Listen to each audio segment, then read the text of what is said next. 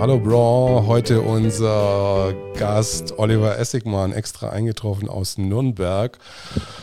Und ähm, ich war heute mit Oliver schon, ähm, erstmal vorweggenommen, Oliver ist ähm, Ballettinstructor, internationaler Ballettinstructor, hat lange Jahre im Ausland gearbeitet, unter anderem weiß ich, aus Slowenien. Ist es, ist, es, ist, es, ist es richtig, Oliver? Ja, Slowenien, in Ljubljana. Und wo hast du noch überall gearbeitet? In Zagreb, beim Nationaltheater, Kroatien da. War das schon Kroatien dann? Und mein erstes Engagement war am Nationaltheater in Prag.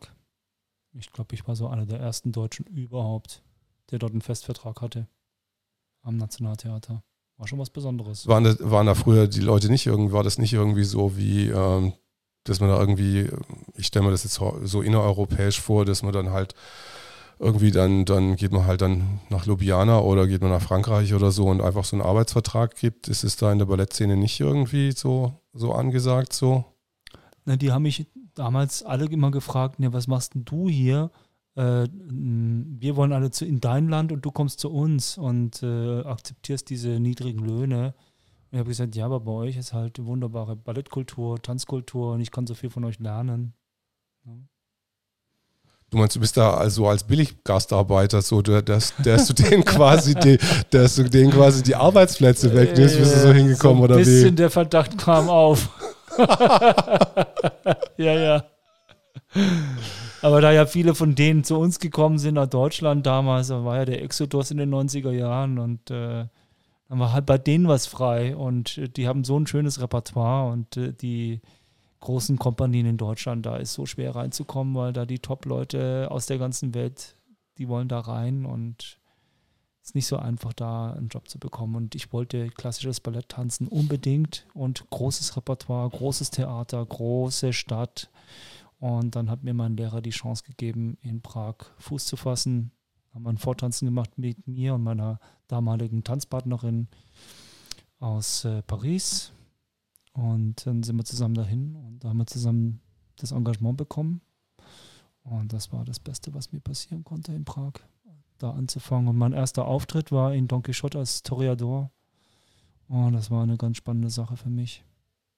War das, war das, war das eine deiner Lieblingsrollen oder? oder das ist ähm? schon mein Lieblingsballett, ja. Oh, ich liebe Don Quixote, die Musik, das, die reißt mich mit. Also jetzt mal, du könntest jetzt mal für den für die äh, äh Ballett-Nerds unter euch da draußen mal aufklären, was jetzt an der Rolle quasi so speziell ist und was es das so spannend macht, einfach die Rolle zu tanzen. Naja, es ist schon, es ist im Gutoriador ist ja macho, ne? Und du musst damit da so mit deinem Umhang so rumwedeln und siehst gut aus in deinem Kostüm, ja, das macht einen schon an, ja. Und die Musik ist einfach so wunderschön von Ludwig Minkus. Und dann die Hauptrolle Basil, da ist eben mein Held Baryschnikow. Wegen dem habe ich ja angefangen und das ist das ist das Solo, wo ich, wo ich sowas von begeistert war und ich konnte es kaum fassen, dass ich endlich in diesem Ballett bin. Und das ist das Ballett gewesen, wo ich eben zum ersten Mal professionell als Profitänzer auf der Bühne stand. Und da ist ein Traum in Erfüllung gegangen, ganz klar. Du hast, du hast auch mal Baryshnikov selber da mal kennengelernt, oder? Oder hast du mir mal erzählt, oder? Also ich habe meine damals im Dritten Reich geflüchtete Tante besucht, die wegen ihrem Mann geflüchtet ist. Du kannst dir denken, welche Religion er angehört hat. Und da durfte ich sie besuchen in New York. Und äh, sie hat mir auch die, die, also die Karte, das Ticket besorgt für ähm, einen Broadway-Auftritt von Baryshnikov als Schauspieler zum ersten Mal. Also die war jetzt Jüdin, die war jetzt nicht Russin oder so? Nee, sie war, sie war keine Jüdin, aber ihr Mann war eben Jude. Da mussten okay. sie abhauen. Ne? Und äh, und die habe ich eben besucht, 89. Ja, also so habe ich die, nee, die Wende, die habe ich schon in Deutschland mitbekommen. War ja dann die Wende, ne? Und äh, das war eine ganz spannende Sache in New York. Ne? Aber New York, da Times Square, da war ein Drogendealer nach dem anderen. Da habe ich schon als, wie alt war ich denn da? Sehr jung. habe ich schon irgendwo Muffesausen bekommen da mich da rumzutreiben. Aber naja, trotzdem bin ich da nicht weggegangen, sondern habe mit denen natürlich auch gesprochen. Aber äh, ich wusste natürlich schon, was das für Leute sind. Ne? Also du hast es, du hast es mit den, mit den, mit den Drogendealern gesprochen oder, oder mit am den Leuten Times Square, am Times Square, ja, am Times Square, wo ich da so ein bisschen spazieren gegangen bin. Ne? Und äh, ich bin auch nicht zum Training gegangen. Ja, nee, ich hatte leider einen gebrochenen Fuß. Ich bin also mit einem gebrochenen Fuß stundenlang durch New York, äh, Manhattan gelaufen. Und dann bin ich in die School of American Ballet und New York City Ballet und habe mir das alles angeguckt. Die Trainings, du durftest du dir halt ja umsonst anschauen. Und da habe ich die Ballettmeisterin vom ABT kennengelernt und Pipapo und den Solisten und den Solisten und ach, das war so toll. Ja. Also du siehst es für mich jetzt wirklich relativ fit aus. Ich habe dich jetzt ein paar Monate nicht gesehen, aber dir scheint die Corona-Zeit nicht so schlecht. Äh, Im Gegensatz zu mir, also ich muss ich sagen, ich bin echt fett geworden, also von früher her. Und ich könnte mir ruhig mal mich mal wieder in den, in den Sportstudio bewegen, weil ich fühle mich, also ich bin jetzt ich sehe jetzt glaube ich auch nicht aus wie eine Tonne, aber irgendwie, ich fühle mich so äh, get, äh, getont. Aber ähm, ähm, hast du da jetzt wieder eine feste, feste Trainings, äh, ein Engagement oder, oder, oder wie sieht es da gerade bei dir aus?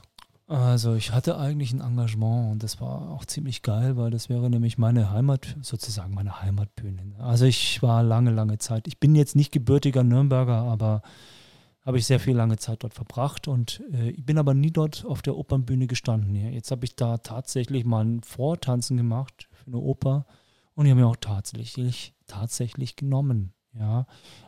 Das ist deswegen so toll, weil ich meine, ich bin halt eben schon über äh, Mindesthaltbarkeits Sag nicht, sag's nicht. Mindesthaltbarkeitsdatum, über Mindesthaltbarkeitsdatum drüber, ein paar Monate. und äh, das war schon sehr erstaunlich, dass die mich genommen haben und ich fand das richtig cool. Aber dann kam Corona dazwischen und dann hat es mir einen Strich durch die Rechnung gemacht. So einfach ist das. Und, und äh, ähm, also jetzt, jetzt hältst du dich quasi mit, mit, mit eigenem Training oder bei irgendwelchen ja. anderen Klassen über Wasser, oder? Genau, ich mache mein eigenes Training, habe mich damit über Wasser und habe dann, weil es ein bisschen lockerer geworden ist, gab es dann auch wieder Training in der Schule. Und dann konnte ich da einmal die Woche Training mitmachen beim Kollegen von mir, der alter Kumpel, ne? Aber äh, was hat er, hat er so, ähm, ähm, ist es ein gutes Grundlagentraining oder jetzt, jetzt Ballettnerds, also jetzt hört mal kurz mal weg, aber oder hört, hört interessant zu, weil das sind jetzt wirklich auch Trainingssachen, äh, die, die sich vielleicht auch nicht Balletttänzer quasi durchaus ähm, anhören können. Und ähm, vielleicht verleitet es euch ja auch mal, euch nicht nur Ballett von außen zu belächeln, sondern einfach mal reinzugehen, weil das ist ein wirklich anstrengend und hartes Training und es ist genauso wenig anstrengender wie ein Kampfsport, wie Boxen, wie äh, Judo, wie äh, Leichtathletik und es erfordert auch eine extreme Art Körperdisziplin und Muskeltraining, was ihr einfach bei manchen dieser anderen Sportarten einfach nicht, nicht erreichen könnt in der ähm, Perfektion, sage ich jetzt mal. Also mein Kollege ist aus Odessa. Der macht ein schönes, langsames, russisches Training. Es ist pure Heilung, sowas. Und dann kommst du wieder fit drauf. Also der ist mal quasi so ein bisschen esoterischer Balletttänzer und du dich dann so ein bisschen eher so, oh, jetzt machen wir mal ein Plié und jetzt ganz langsam und dann machen wir die Musik, ziehen wir noch langsamer raus und dann denkst du so, oh nein, bitte nicht, ich, mir faulen jetzt schon die Haxen ab hier im Training, also ich will es einfach ein bisschen mal schneller haben, ich kann doch tanzen so. Oder ist es so irgendwie, ver verstehe ich das so richtig?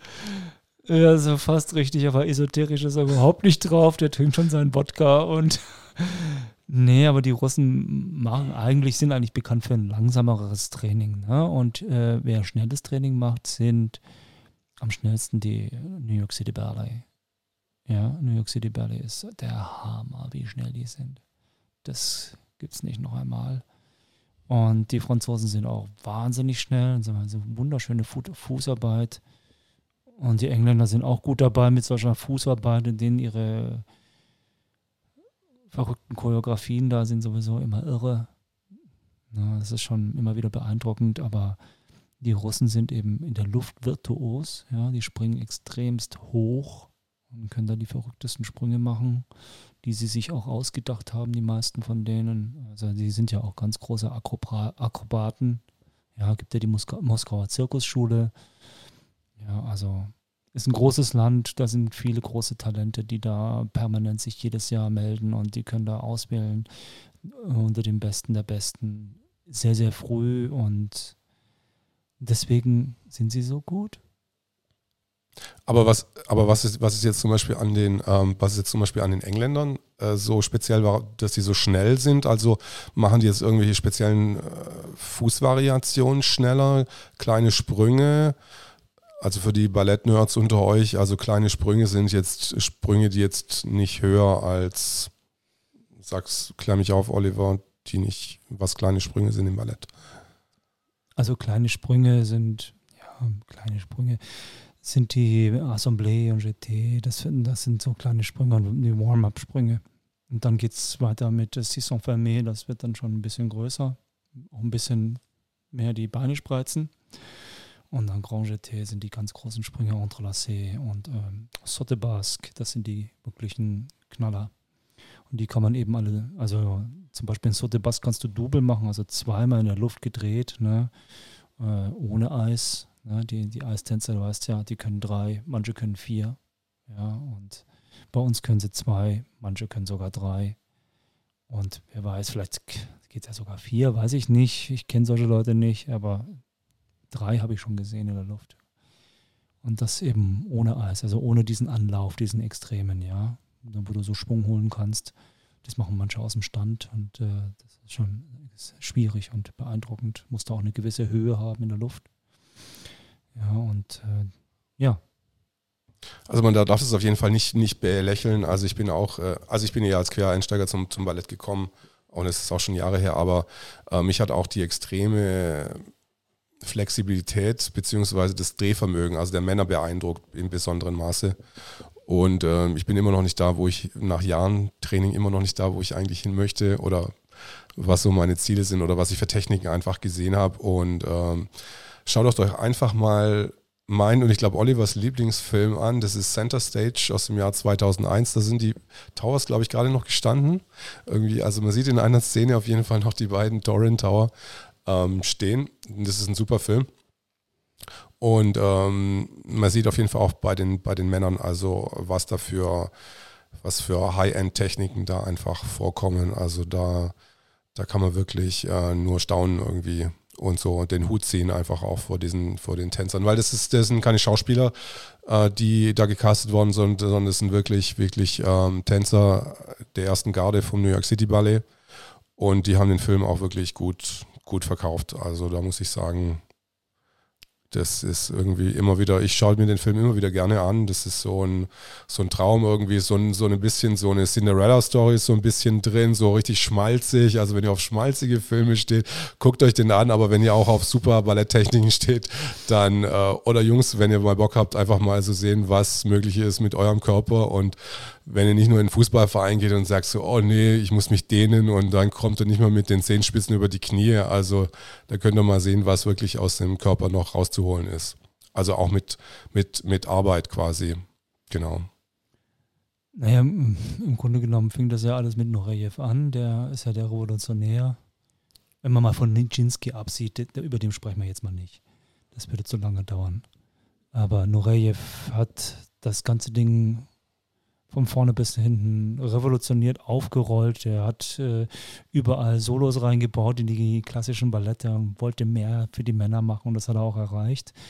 Und ein paar Jahre später kam dann schon Baryschnikow äh, die Technikbombe aus äh, Petersburg und äh, der hat die Herzen der Ameri besonders der Amerikaner, aber sicherlich der ganzen Welt im Sturm erobert und er ist immer noch der Top-Tänzer. Das ist unglaublich, den seine Technik und auch er ist so sympathisch und er ist so ein toller Schauspieler und was der alles kann und er ist so vielseitig und er war auch in den Hollywood-Filmen toll und dann macht er auch noch in Serien mit und äh, führt ein sehr, sehr tolles Leben.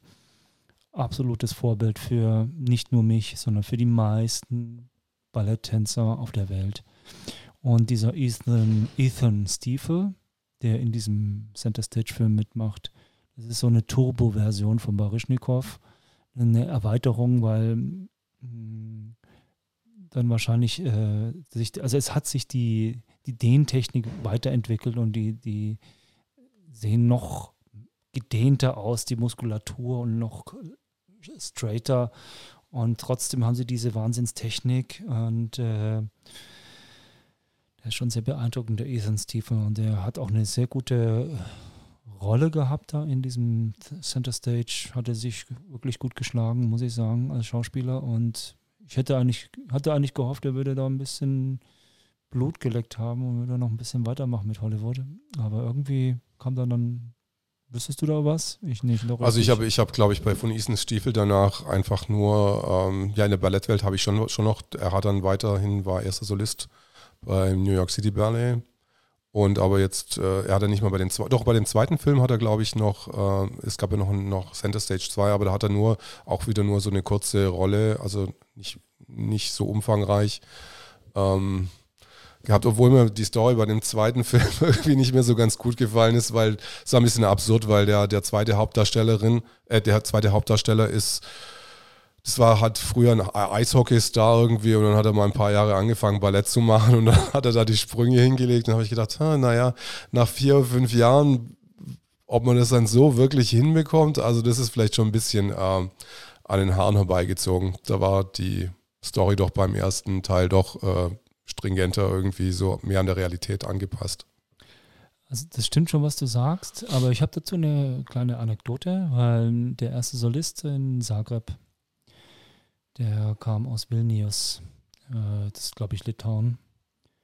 Und der war vorher Eistänzer. Und der ist dann der erste Solist gewesen in Zagreb. Und ähm, die haben den, den, die haben den deswegen genommen, weil er zwei Meter groß ist. Und die erste Solistin damals war schon eine sehr technisch wunderbare Tänzerin, aber die war auch ich habe eine hab ne kurze Zwischenfrage. Der war zwei Meter groß als Balletttänzer. Ja, ja, zwei Meter groß. Und trotzdem hat er eine sehr virtuose Technik gehabt. Und er konnte echt was, aber der war eben auch Mordskasten, mindestens so wie du. Und eben zwei Meter groß. Und der konnte die eben heben in Schwanensee, diese Dame, weil die, also das wissen wahrscheinlich viele nicht. Ähm, Kroatien ist auch ganz groß im Basketball, weil die größten Menschen Europas kommen aus Dalmatien. Ist wirklich so. Und äh, da sind, und die war eben auch aus Dalmatien. Das ist, ein, das ist eine Region aus Kroatien, also am Meer, wunderschön dort mit Split und äh, Dubrovnik. Ist ein Traum mit diesen wunderschönen Inseln, Sada und so weiter und so fort. Macht dort Urlaub, dann wisst ihr Bescheid. Ähm, äh, Insel Krieg, Entschuldigung, Sada ist noch ein Ort an der Küste. Und ähm, die war aus Split und dort ist auch ein ganz großes Opernhaus, ist super. Und die war eben die erste Solistin in Zagreb und für Schwansee hat die den schon gebraucht, ne, damit der sie heben kann. Und das hat der wirklich geschafft. Ja, das war beeindruckend, das zu sehen, dass so große Menschen äh, das dann bringen können. Ja, normalerweise sind Tänzer ja eigentlich ein bisschen kleiner. Ne? So, so eine Ballerina, wenn die 1,72, 75 äh, ist, ist die schon groß. Ne? Und ein Tänzer, ein normaler Balletttänzer ist so 1,80, das ist dann auch schon groß. Ne? Gibt auch kleinere Tänzer. Ne? Und die machen das eigentlich. Ne? Ja, das, äh, also zwei Meter habe ich jetzt auch noch nie gehört. Also ich meine, ich habe jetzt schon 1,95 Meter mal. Ich habe, den kenne ich auch persönlich, das kam auch aus Berlin. Ähm, mir fällt der Name aber jetzt gerade nicht ein. Aber zwei Meter ist wirklich äh, beeindruckend. Also da. Ja, ich glaube schon, dass der zwei Meter war. Also vielleicht war er 1,98 jetzt okay. ist auch groß. Ja, aber wir müssen uns da jetzt nicht mit dem Zentimetermaß uns darüber streiten, oder? Also war eine tolle Erfahrung in Zagreb und ich habe da einen großen Erfolg gefeiert, habe da meine erste große Hauptrolle getanzt in Zagreb. Ähm, das war Don Quixote. Da, da, Don Quixote hat mich auch immer ein bisschen verfolgt in meinem Leben. Ne? Also ich habe erst in Prag Don Quixote getanzt, dann in Slowenien, in Ljubljana Don Quixote getanzt und dann hat eben dieser Choreograf, der in Slowenien inszeniert hat, auch in Kroatien das inszeniert, nur hat er dann eben mich für die Hauptrolle genommen und das war eben in dieser Version Don Quixote. Ja, und er hat da ein riesen Ding sich ausgedacht über Don Quixote, die wahre Geschichte äh, und hat das, weil das Don Quixote Ballett äh, an sich ist eher ein bisschen rausgegriffen aus der Gesamtgeschichte von Don Quixote. Ja, Don Quixote spielt ja eigentlich in der Version aus äh, Petersburg ja nur eine kleinere Nebenrolle, eine Charakterrolle, da, also, wo man eben nur ein bisschen so schauspielert, nicht irgendwie virtuos tanzt. Ist ja Basil, ist ja so die Hauptrolle. Ja, und das ist ja der, so ein Barbier. Und, äh, und Don Quixote kommt da sehr zu kurz und das hat er mal verändert in dem Ballett und hat da ordentlich noch was reingebaut. Wie ist denn die, wie, wie, wie ist so die, äh, ähm, kannst du es mal äh, erzählen, was die Don Quixote Grund, äh, Grundstory ist? Also. Also eigentlich geht es um Basil und Kitri. Äh, Basil möchte Kitri heiraten und darf er nicht, weil er ist ein armer Friseur. und ich komme jetzt gerade auf den Edelmann aus dem Dorf nicht oder Stadt, äh, wo er da lebt. Der möchte die auch heiraten und der Papa von der Kitri, der findet natürlich den reichen Mann super.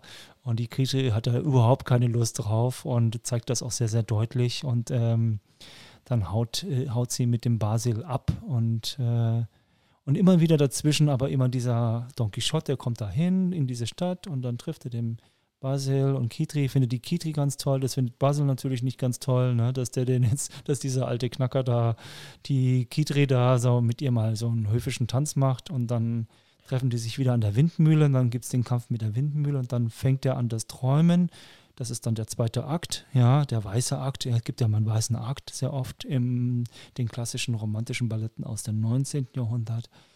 Und da taucht dann eben auch Kitri auf, aber mit lauter, ja, so Engelwesen, ne? Sagen wir mal, ich sage jetzt mal Engel, das stimmt aber auch nicht, so Sylphen oder vielleicht Geistwesen. Und das ist der ganze zweite Akt. Und dann kommt der dritte Akt und da wird dann, an dem Moment, dann kommt erst noch, ähm, dann sind die in so einer Taverne und da gibt es dann so ein Duell, das er hat mit einem Toreador, der auch im ersten Akt aufgetreten ist. Also ein kleines äh, Wettbewerbsduell, ja. Und dann kommt äh, der Mord an. Also er bringt sich dann selber um, weil er, weil, weil dieser Edelmann möchte ja die Kitri heiraten. Ja? Und der Vater fordert das so. Und dann kommt er, zieht eine Riesenshow ab, dass er sich umbringt, bringt sich um und so. Und äh, dann zeigt er aber der Kitri an, du, ich bin gar nicht tot und sag mal, dass du mich heiraten möchtest. Und dann, dann wird dein Vater schon sagen, ja, sag mal, ich ja schon tot bin. Ne? Also eine völlig irre Story. Und dann macht der das und dann steht er auf und dann lacht er sich ein, eins ins Fäustchen und dann wird wirklich geheiratet. Das ist der Abschlussakt. Wird dann geheiratet, gibt's und das ist eben das berühmte Pas de Deux, dieses Heiratspas de Deux, dass die ganze Welt, die ganze Ballettwelt tanzt dieses Pas de Deux und da, das ist eigentlich das Heiratspas de deux, ja. Und das ist weltberühmt, weil die Solos so virtuos und, äh, und auch so eine schöne Musik ist. Also das kann jetzt auch nicht jeder so einfach so tanzen. Also es ist auch nicht so Standardrepertoire, vermute ich mal. Nein, überhaupt nicht. Das ist schon hohe Kunst. Ist schon schwierig. Auch unter den Pas de deux und unter den Solo-Variationen ist das schon die schwierigste. Also Pas de deux heißt im, im Ballett-Jargon Paartanz, muss ich nochmal aufklären für genau. euch, die das jetzt nicht so verstanden haben. Ja. Ja, das ist der Paartanz bei uns. Paar, deux, deux, Schritte zu zweit. Genau, Pas de deux. Wer kein Französisch kann, so wie ich, und sich dann nur durch, mit so einem Hilfsfranzösisch durch die äh, Ballettklassen durchschummelt quasi und immer dann wieder dann die Frage, was ist denn ein, wie heißt diese vierte Position, äh, wenn man den Rücken zeigt, Do irgendwas so, aber das, da kann ich noch immer mit glänzen, dass ich das im Ballettunterricht dann immer sagen kann. Das ist Arabesque Do, also, also du meinst die vierte Arabesk wahrscheinlich. Genau, genau, vierte Arabesk. Also jetzt reden wir jetzt gerade Ballett Spanisch, also tut mir leid, dass, wenn euch das jetzt ein bisschen langweilt, aber die Leute, die es jetzt, die es verstehen können, die wissen Bescheid, so was wir da jetzt reden. Ja, also ja, Ballett ist eben sehr schwer. Muss viel geübt werden, jeden Tag, jeden Tag, jeden Tag. Und wenn du keinen Bock hast, dann gehst du bitte nochmal hin und machst nochmal. Ungefähr so, ja. Also Fleiß ist der Preis. Was anderes gilt nicht bei uns.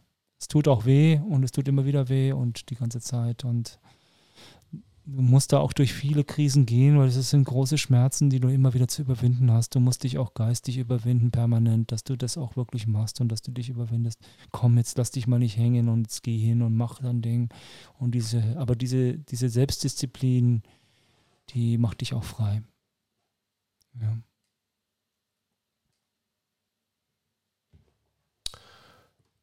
Ja, apropos Freiheit. Ja, genau. Wir haben uns ja vorher noch überhalten, auch über diese Corona-Maßnahmen quasi in Nürnberg irgendwie. Wie sind die gerade? Ich meine, du hattest ja auch schon ein paar Troubles irgendwie auf den Demos und so.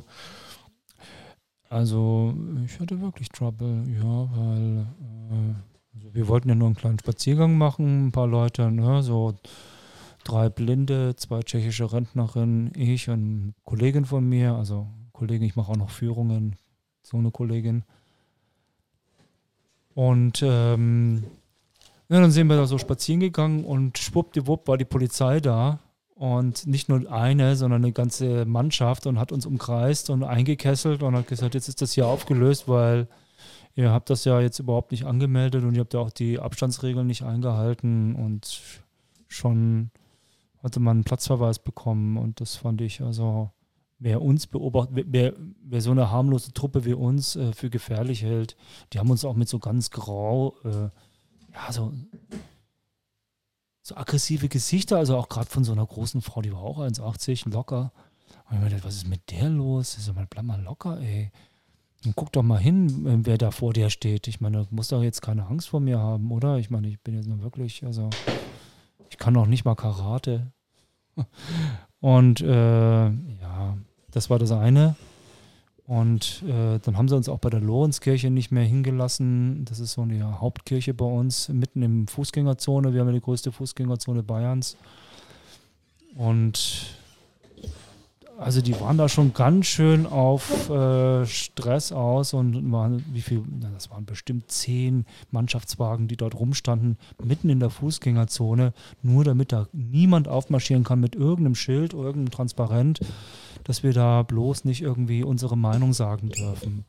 Und so läuft es halt in Nürnberg ab. Ja. Ansonsten durften wir dann endlich auf die Wörder Wiese und da haben sie uns dann am Anfang auch sehr eingesperrt, wie so ein Kuhstall oder in eine Kuhweide, ja, mit so Gattern herum. Und dann haben sie uns auch gefragt, gehen Sie auf die Demo, als wir da reingehen wollten. Ich wusste, na, wo soll ich denn sonst hin, wenn ich da jetzt reingehe?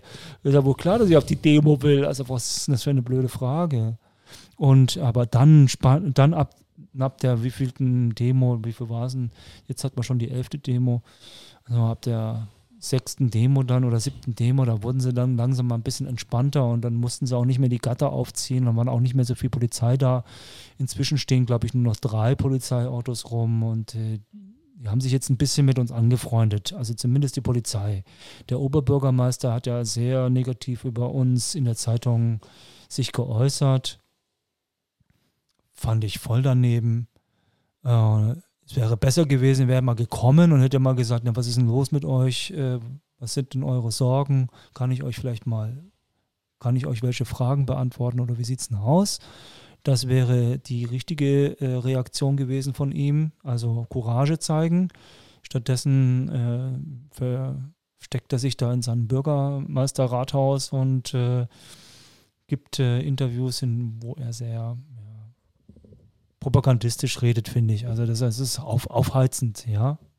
Aber ist es, ist es wirklich bei euch, in, ist es jetzt nur ähm, in, in, ähm, in Nürnberg einfach nur so eine regionale, so eine mini kleine Demo oder wie, wie darf ich mir das vorstellen? Ja, also es ist eine kleine Demo. Also es ist, das ist ein bisschen enttäuschend, aber ich meine, ich habe das jetzt schon so mitbekommen in, in ganz Deutschland, dass ja diese gesamte Querdenker, sag ich jetzt mal, die Querdenker-Demos oder Grundgesetz-Demos, dass die nicht so viel, außer jetzt in Stuttgart vielleicht, äh, nicht so viel Zulauf haben. Aber sie kommen regelmäßig, die Leute. Das finde ich jetzt schon auch mal gut, ja. Und bei uns gibt es ja nicht nur eine Demo am Samstag, sondern es gibt eben eine Demo am Samstag, eine Demo am Sonntag zwei und dann manchmal auch am, am Freitag mal eine. Und äh, das sind schon auch verschiedene Gruppierungen wieder was organisieren. Das eine mal ein bisschen mehr Leute, das andere mal ein bisschen weniger, aber interessante Themen. Man kann sich vernetzen, kann sich besser informieren. Inzwischen gibt es auch tolle Flugblätter und Aufkleber und so und Spendenaufrufe natürlich, kostet ja auch alles Geld. Ne? Ich muss dich hier nochmal unterbrechen. Also wir reden hier nicht über die Black Lives Matter Demo, wie ihr das schon mitbekommen habt. Also wir reden hier immer über die Grundrechtsdemos jetzt gerade, beziehungsweise die Hygienedemos, die am Anfang noch äh, nicht erlaubt waren, auch ja, in Nürnberg ist, nicht. Ist ganz gut, was du da sagst, gerade Black Lives Matter. Da, ich war ein bisschen enttäuscht über meine Bekannten. Ich bin ja Künstler und ich habe ja auch viele bildende Künstler in meinem Bekanntenkreis. Und da habe ich mich dann gefragt, ja, wo seid ihr, Mensch, ihr müsst doch jetzt hierher kommen, Grundgesetz, interessiert euch das gar nicht? Ähm, warum bedeutet euch das jetzt nichts? Ähm, und außerdem geht es euch jetzt auch wirtschaftlich schlecht. Und äh, mein, mein, Engagement am Staatstheater Nürnberg ist flöten gegangen. Ich kann wegen der Maske in meinen Felsengängen keine Führungen machen. Das ist für mich einfach, geht halt nicht. Muss ja auch nicht immer sagen, warum. Es geht halt nicht und äh, damit ist mir halt einfach was weggebrochen äh, an, an Einnahmen, die, ja, und der Unterricht geben konnte ich ja auch nicht. Konnte keine neuen Kurse aufbauen, ja. Und das äh, hat mich schwer getroffen. Und das, äh, dass mir das Grundgesetz einfach weggenommen wird, das wollte ich mir nicht gefallen lassen. Und ich finde, das ist ein schönes Grundgesetz, das ist toll, was da drin steht. Warum soll ich denn dafür nicht auf die Straße gehen? Das verstehe ich überhaupt nicht. Das ist, lohnt sich doch. Ist doch einfach wunderbar, dieses Gesetz. Und äh, warum sollte ich denn da auf einmal äh, in irgendeiner Weise negativ sein? Warum wird denn das auch so negativ propagiert in den ARD und ZDF-Medien oder in, in, in den Süddeutschen oder wie sie alle heißen, die, die normalen Medien, sage ich jetzt mal? Das kann ja gar nicht sein. Ich sag mal, seid ihr nicht für das Grundgesetz oder was? Ja, das frage ich mich auch. Also ich meine, ich bin ja jetzt eher, eher ja auch irgendwie, ich verstehe jetzt auch nicht, warum jetzt die Leute ja für die schwarzen Rechte in, für Schwarze in Amerika auf die Straße gehen, anstatt sich mal selber dann mal Gedanken zu machen, warum ihre eigenen Rechte quasi äh, beschnitten werden. Also die Rechte werden, sind schon beschnitten von den Schwarzen, jetzt werden die weißen Rechte, also hier bei den Deutschen jetzt beschnitten, aber das scheint niemand zu jucken. Vielleicht, ja, naja, das will ich gar nicht so formulieren, ähm, sondern aber ich fand es halt lustig, dass eben dann diejenigen, wo ich mich gefreut hätte, dass sie, im, dass sie auf unsere Demo kommen, die waren auf einmal auf Black, Lives Matter. Und ich so, ach so, es muss nur so etwas sein. Das müssen irgendwelche Organisationen organisiert haben, die, weiß ich nicht, warum kommen die dann da auf einmal zu denen? Was ist jetzt da? Was hat die jetzt geritten, sich dafür zu engagieren? Äh, das ist so weit weg, Amerika ähm, warum berührt sie dieses Thema so stark? Das habe ich nicht verstanden, weil mich berührt es ja jetzt sehr stark hier, weil ich bin davon betroffen. Und deswegen gehe ich auf. Es ist das erste Mal überhaupt, dass ich auf so eine Demo gehe. Äh, als Balletttänzer bist du so, naja, bist schon ein bisschen so Elite, weißt du, du bist so abgeschirmt, da bist du in deinem in einer Psychiatrie, äh, in, in der du abends auch rausgehen darfst, hast Ausgangserlaubnis. ne? Also du meinst es in der Psychiatrie, also nicht in der richtigen Psychiatrie, sondern halt in der Ballettpsychiatrie, beziehungsweise am Balletttheater quasi, am, wo der... Am, am, Theater. Am Theater quasi. Am Theater, ne? Und, äh, und da äh, bin ich eigentlich Befehlsempfänger gewesen, ja. Und, und du hältst auch immer die Klappe, weil du hast halt einen Jahresvertrag und so. So einer bin ich. Ich bin nicht jetzt jemand, der so, wäre eigentlich nie jemand gewesen, der groß aufmockt. Aber ich lasse mir doch nicht mein Grundgesetz wegnehmen und äh, auf, auf einmal, auf einmal gibt es keine Reisefreiheit mehr. Die Meinungsfreiheit eingeschränkt. Ja, warum kommt ihr nicht zur Demo? Habe ich nur gedacht. Das gibt's da nicht. Habe ich nicht verstanden. Ja, Aber dann zu Black Lives Matter gehen. Ja, genau. So, wow. Also äh, zu Black Lives Matter, da, da könnte ich auch noch mal was irgendwie was sagen, aber, aber mach mal du mal kurz noch mal weiter. Ja, also das fand, das fand ich eben. Ja, da waren eben auch, und das hat mich eben auch erstaunt, dass eben in, in Nürnberg dann auf einmal so viele auf der Wörterwiese für Black Lives Matter waren. Und bei uns kommen eben dann doch nur, zwar ständig Leute, aber eben, naja, es könnten, hätten eben mehr sein können. War ich ich sage es ganz ehrlich, ich war enttäuscht, ja. Ich hätte mir mehr gewünscht. Und äh, ja, zu meinen Zusammenstößen mit der Polizei, es war jetzt einfach, kam es auch leider öfters vor, dass äh, ich mal angehalten worden bin, weil ich ein Schild in der Hand hatte.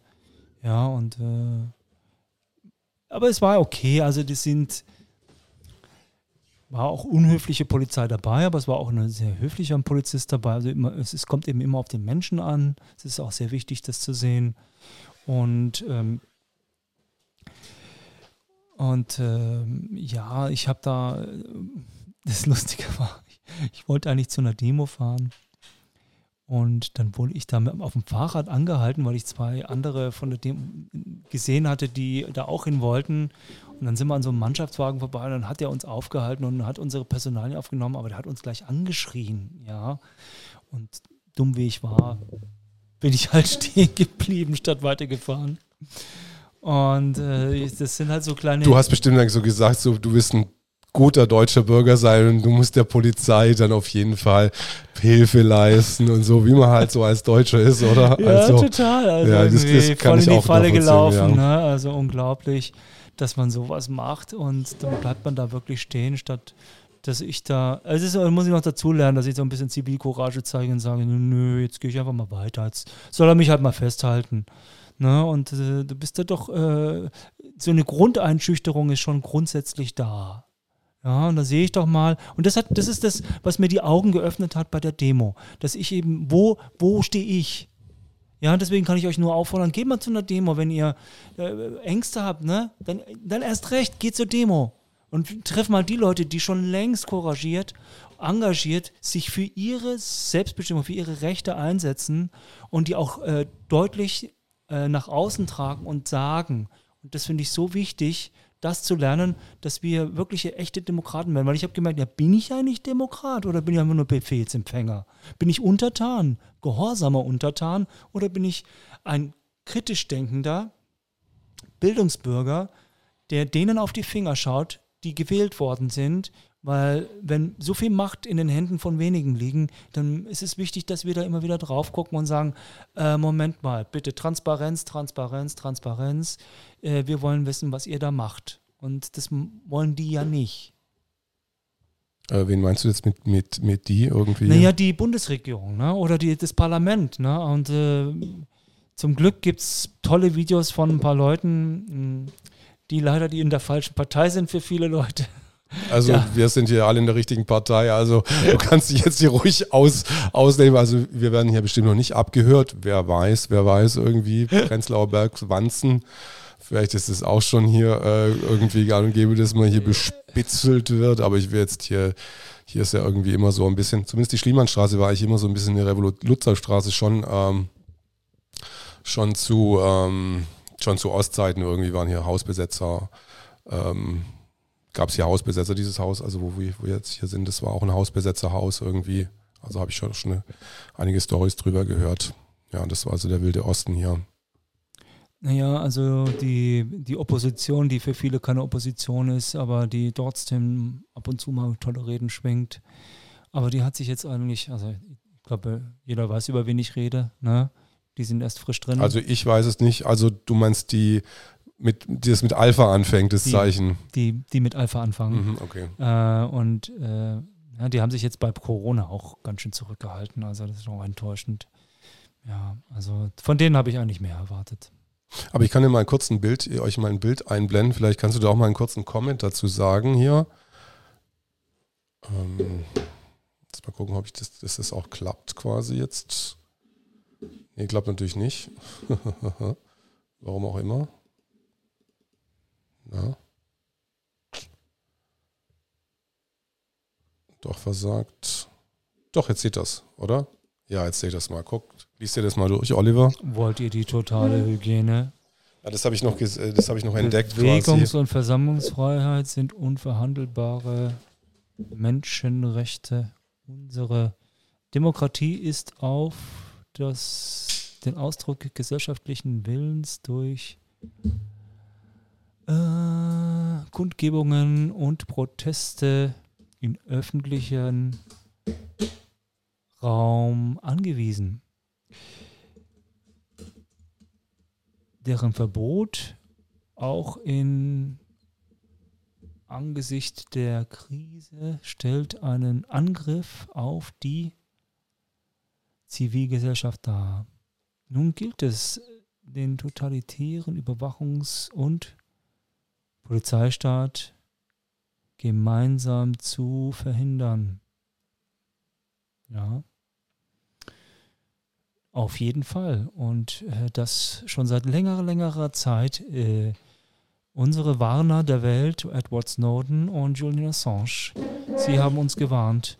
Und äh, ich muss zugeben, ich habe die Piratenpartei auch nicht gewählt. Aber äh, die haben sich dieses Themas auch angenommen. Aber irgendwie ist es nicht so richtig in unseren Köpfen gelandet, dass das ein Thema ist, für das wir uns engagieren müssen, für das wir auf die Straße gehen müssen. Und jetzt leben wir schon sehr stark in einem Überwachungsstaat.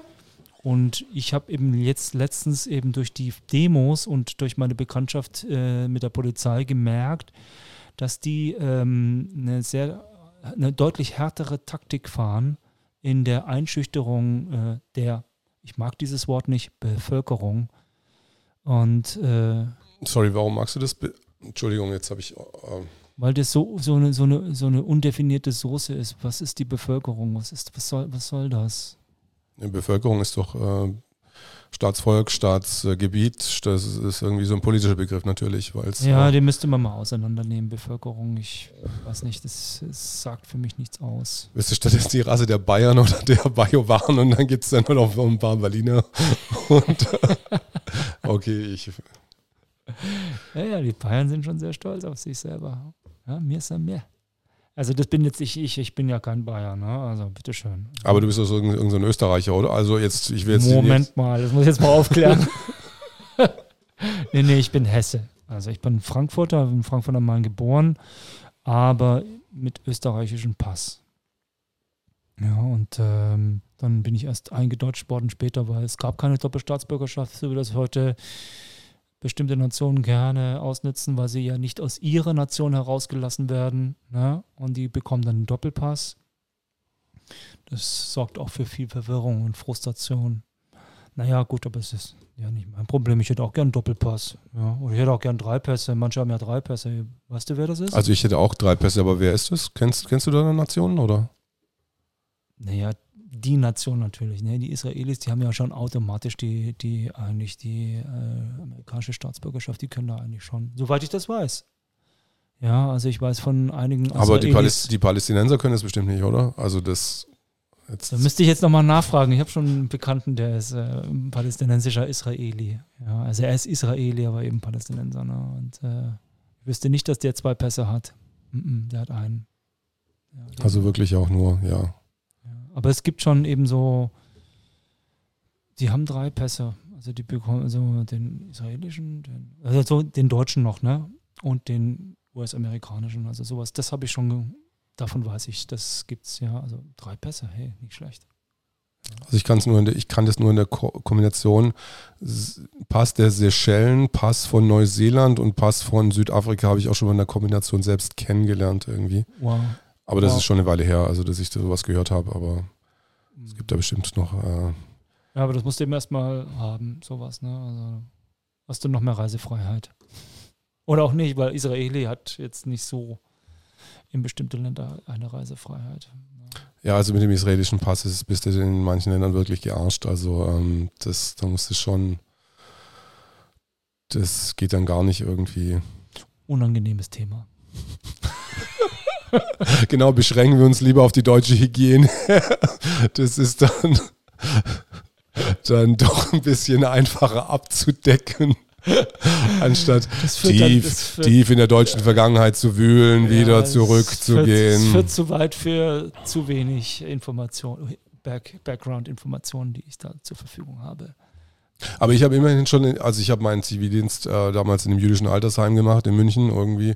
Und seitdem habe ich doch eine gewisse Nähe zum Judentum entwickelt und zu Israelis. Und es war auch ganz interessant, also weil ähm, da auch natürlich ähm, Leute auch aus dem KZ waren und äh, auch eine Schriftstellerin, eine Bekannte, äh, Frau Spieß ich weiß jetzt nicht, wie sie mit Vornamen heißt, aber die hat noch mit 99 ihren letzten Gedichtband geschrieben und das waren, da waren schon ein paar, paar Charaktere eigentlich auch in dem, in dem Heim.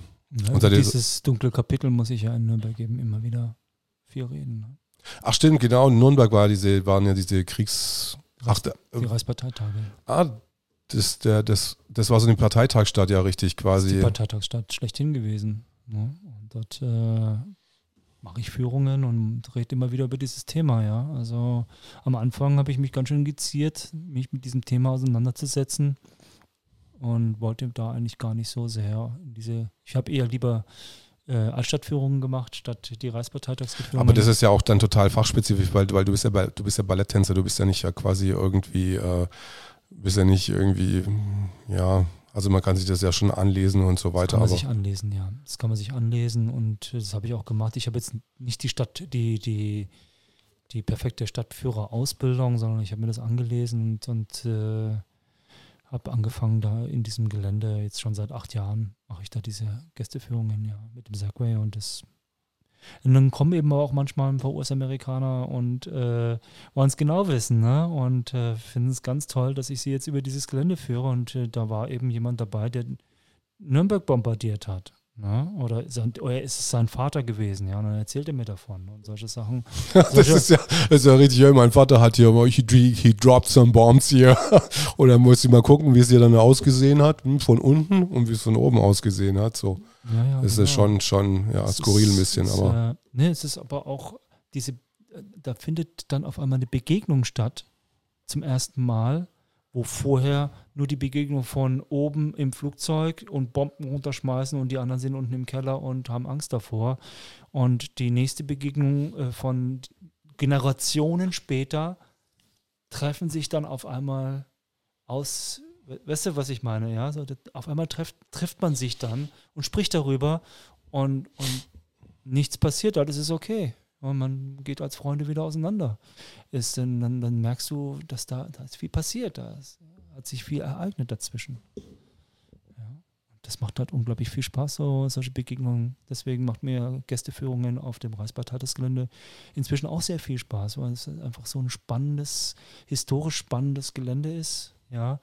Und äh, da sind jetzt nicht wie in Auschwitz die größten Verbrechen der Menschheit begangen worden, sondern da wurde gefeiert und da wurden große Reden geschwungen.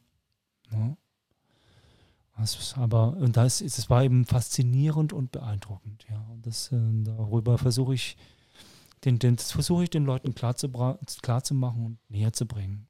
Ja. Sind wir doch irgendwie ein bisschen bei dem Thema hängen geblieben. Wir können ja, naja, es ist halt, es ist halt einfach, ähm, weil du halt, halt auch gerade in Nürnberg noch wohnst. Ähm, es ist natürlich auch, auch ein bisschen Tagesgeschäft für dich. Aber du hast mir auch erzählt, dass du ein neues Projekt quasi hast, irgendwie, was sich jetzt mehr für, auch für Asien eigentlich, äh, was sich auf Asien quasi äh, ausdehnen den wird.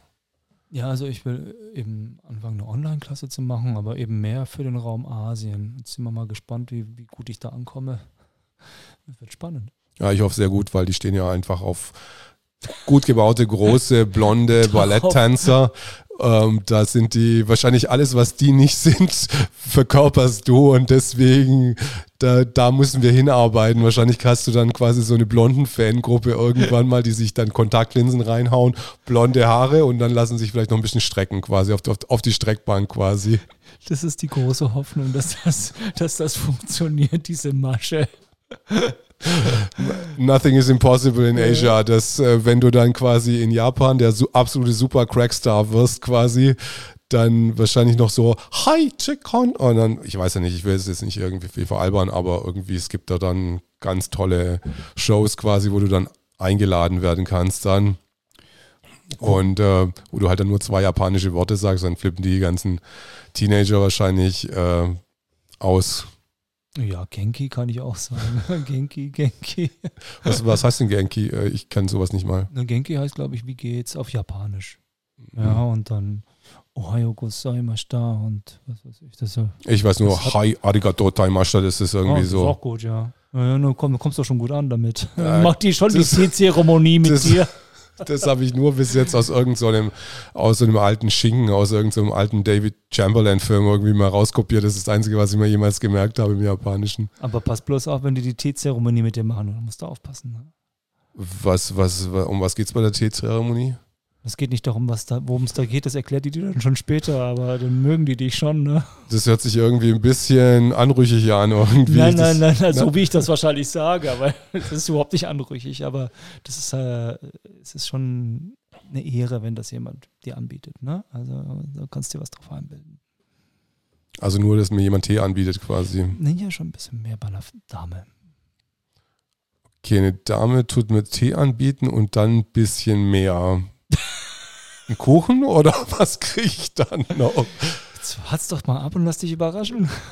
Ja, das ist äh, ja sehr, sehr. ich glaube, ich, ich, ich, informiere mich da noch mal ein bisschen, was da jetzt wirklich auch bei diesen bei japanischen Teezeremonien, was da jetzt passiert. Also, also mir hat Spaß gemacht.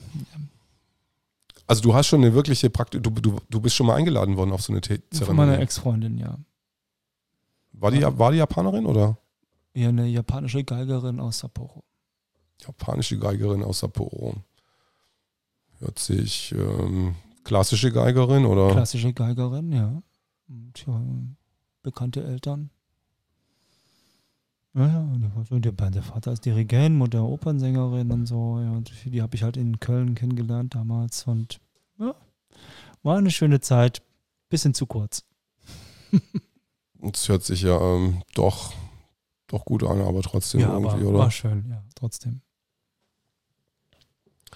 Ähm, aber das Online-Projekt, da hättest du richtig Bock drauf, äh, das, das zu machen. Das hört sich irgendwie sowas wie eine, so ein bisschen nach Herz, Herz angehört, so was, was, was du mir da erzählt hast, oder? Also, da bin ich schon sehr äh, Feuer und Flamme dafür und ich hoffe sehr, dass ich damit äh, gut ankomme und dass das zum Erfolg geführt wird. Es wird mir sehr viel Spaß machen, wird mir sehr viel Freude machen und ich, ich finde es auch spannend, eben da, dass das so weit weg ist und dass das ist heutzutage über Internet und online es möglich ist, da ein Publikum zu erreichen, die, die vielleicht nie die Möglichkeit hätten, mich kennenzulernen oder ich sie. Und äh, da freue ich mich drauf auf sowas. Es ist einfach äh, äh völkerverbindend und sowas mag ich. Ja, so Völkerfreundschaft ist mir was, äh, eine Herzensangelegenheit, dass wir so, ja, ich, wie hatte das Joschka Fischer gesagt, wir sollen mal nicht so pazifistisch sein? Ich finde, nein, wir sollen mal ein bisschen stärker pazifistisch sein, die Deutschen und äh, für den Weltfrieden. Also ich, vielleicht ist das naiv, aber ja, ich glaube an den Weltfrieden.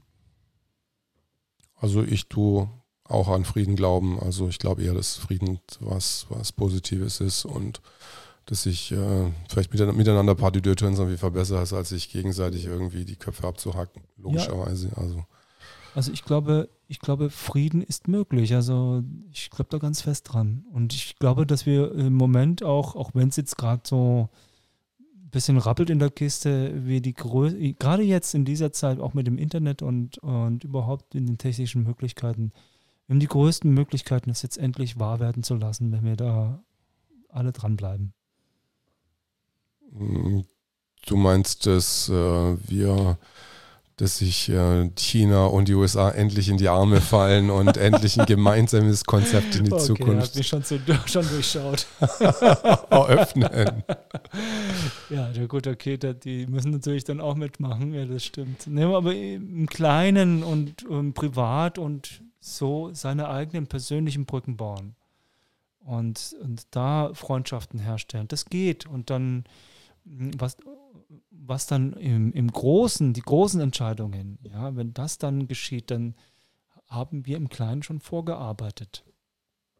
Haben das da stimmt. Wir haben dann so Netzwerke, unsere kleinen Netzwerke gezogen, genau. was ja eigentlich äh, ja auch super geklappt hat seither in der ganzen Globalisierungs, in Guck der Globalisierung, also Guck mal, also ich, ich meine, ich bin da so das beste Beispiel dafür, weil ich durch meinen Beruf äh, die ganze Welt kennengelernt habe. Also wen ich da alles kennengelernt habe. Ich habe einen ganz außergewöhnlichen Tänzer kennengelernt, damals in Leipzig.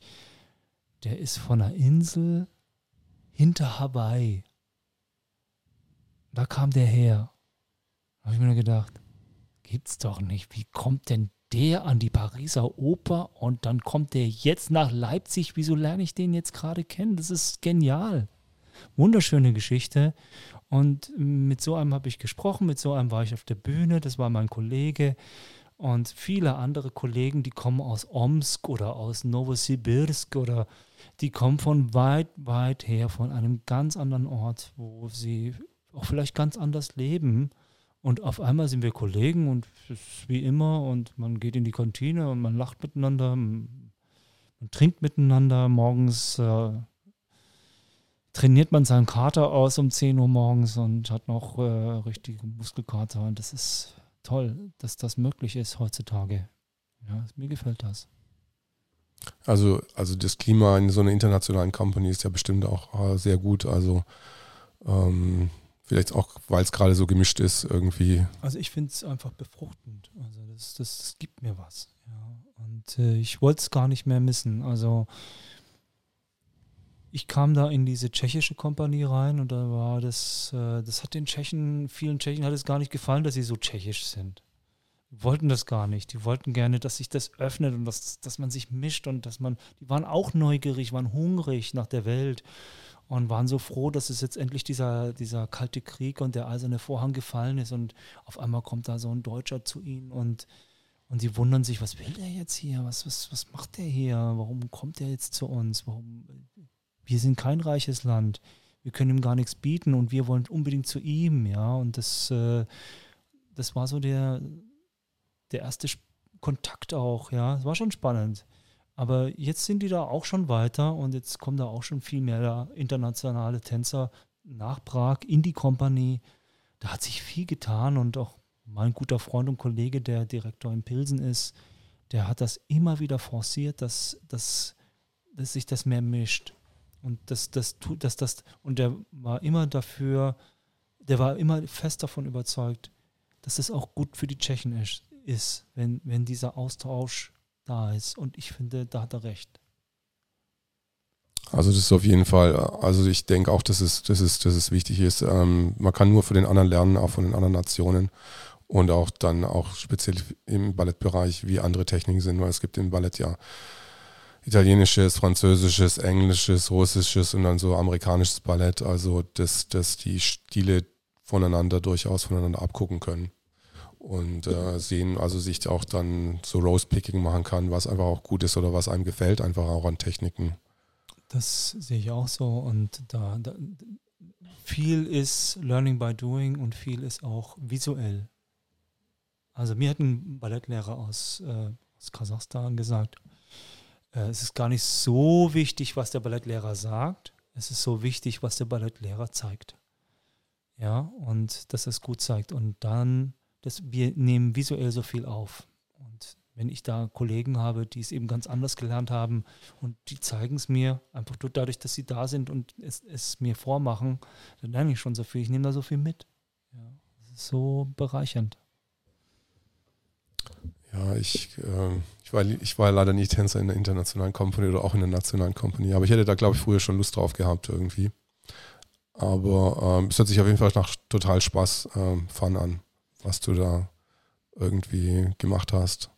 War eine sehr ereignisreiche, sehr spannende Zeit und die ich einfach so sehr genossen habe. Ich konnte mich da so äh, trotz all der Schmerzen und äh, sich das immer wieder des Überwindens, ja, äh, habe ich mich da voll reingeschmissen in die ganze Sache. Ich habe das von, ich habe da jeden Tag genossen. Und ich glaube, das, das, das, hat mich immer wieder angetrieben. Deswegen konnte ich weitermachen, ja, und äh, gut sein. Aber hattest, hattest du mal solche, so eine wirklich richtig krasse Verletzung, wo du, wo du, wo du gedacht hast, das kostet dich jetzt mal die Karriere oder so? Weil es gibt ja ganz häufig solche, ähm, solche Beispiele auch im Profisport, die ähm, karriereendend sein können, einfach für, für einen ja, ja. Profisportler. Ja. Genau, also so, eine, so einen Unfall hatte ich leider. Ich hatte einen Unfall auf der Bühne und da hatte ich eine Hebung mit einem Kollegen. Es war wie ein Kampf. Und da habe ich ihn, hätte ich ihn ganz hoch ausheben müssen und dann über die Schulter. Und dann ist der mir nach hinten weggerutscht und äh, wollte ich ihn retten und dann hat es bei mir im Rücken gekracht. Und das war eine sehr schwere Verletzung im Schulterbereich. Und äh, aber hatte, hattest du dann sofort abbrechen müssen oder hatte, hatte, hattest ich habe das, das noch durchgetanzt, das Ding bis zum Schluss. Ich hatte da eine Hauptrolle. Ähm, da war ich so ein böser Magier in Feuervogel, Köstschei. Das war da damals in Meiningen und dann ist das da passiert auf der Bühne und habe ich das noch weiter gemacht. Ich habe auch weiter getanzt, also ich weiß gar nicht, wie ich das geschafft habe, da weiter zu tanzen. Das weiß ich überhaupt nicht. Das können Tänzer. Tänzer können unglaublich diszipliniert mit Verletzungen weitermachen und manche Tänzer, ich habe Kollegen gehabt, die sind mit gebrochenen Füßen auf die Bühne gegangen, haben dort getanzt, haben die geschafft. Ja, ich hatte auch äh, so einen, einen, Brasilianer mal mit ihm gesprochen, der war Solist bei Bijan und der hat gemeint, dass er da zum Schluss auch nur noch mit äh, Spritzen vom Doktor quasi in die Achillessehne tanzen konnte und das dann nochmal ein Jahr weiter rausgezogen, so lange, bis es halt gar nicht mehr ging und dann ging es wirklich gar nicht mehr. Also das ist dann äh, wirkliche Hingabe, aber wahrscheinlich auch, das hat ihn dann halt auch alles gekostet, sagen wir mal. Danach ging halt dann wirklich auch gar nichts mehr. Würde ich sagen, habe ich doch mehr Glück gehabt. Also bei mir, mir sind Spritzen erspart geblieben, aber äh, trotzdem was. Es hat sehr, sehr lange gedauert und ich leide immer noch darunter, also dieser Verletzung. Bin da eingeschränkt. Und ich denke mal auch, dass ich deswegen. Also ich wollte ich wollt mit 40 eigentlich aufhören zu tanzen und hätte aber, wenn ich gesund gewesen wäre, locker noch im, im Friedrichstadtpalast tanzen können. Aber das war das war einfach von der, von der Verletzung nicht mehr drin. Das war von oder? der Verletzung her nicht mehr so richtig drin. Ja, das habe ich dann gemerkt. Ja. Aber ich habe trotzdem weitergetanzt. Ich habe ja noch äh, Solo-Tanz-Performances gemacht, habe Choreografien gemacht. Ich habe eine ganz tolle Choreografie für ein Musikfestival Britannia in Bamberg. Äh, das war 2016 eine Choreografie für Jugendliche gemacht. Äh, Checkmate hieß das Stück Schachmatt. Äh, ein Ballett. Ähm, Arthur Bliss, Komponist aus England. Die Sullivan-Gesellschaft ähm, hat dieses, äh, dieses Festival organisiert. Ich bin Mitbegründer, 13. Mitglieds, Gründungsmitglied der Sullivan Society, der deutschen Sullivan Society. Das ist der berühmteste Komponist aus England im, aus dem 19. Jahrhundert, Arthur Sullivan. Und wir wollten die englische Musik mehr in Deutschland fördern. Die ist ein bisschen unterrepräsentiert und da gab es eben dieses Festival und da habe ich eine Choreografie gemacht äh, mit Jugendlichen, die ja mit ihren Tanzkenntnissen halt daherkommen. Die haben eine, eine Vortanzen gemacht, eine Audition und äh, dann habe ich mit denen, glaube sechs Wochen zusammengearbeitet. Sechs Wochen waren es ja. Und naja, wie halt so Jugendliche sind, die kommen mal und kommen mal nicht. Und äh, dann musste man das alles koordinieren und schauen, wie man das zusammenbringt. Und am Ende äh, haben wir es aber doch, doch, tatsächlich geschafft, es auf die Bühne zu bringen. Und das ist ein sehr, sehr schönes Projekt geworden. Mit einer, auch einer ganz tollen Designerin, die, kann ich auch gleich sagen, Karina Skuro hieß die. Eine fantastische Bühnenbildnerin und Kostümdesignerin äh, aus Russland, ja. Und die macht ähm, Kostüme aus Plastik zum Beispiel oder aus Tapebändern und äh, unglaublich Fantasie. Und das kam auch gut an bei meinen Jugendlichen und auch natürlich den Zuschauern. Hast, hast, du, hast du schon öfters mit Jugendlichen zusammengearbeitet jetzt im, im Ballettsektor oder ist es? Also ich habe Unterricht gegeben für sie jahrelang, ja. Und ähm, ja, ich mache ja auch Kinderführungen zum Beispiel, ja, in den Felsengängen bei uns.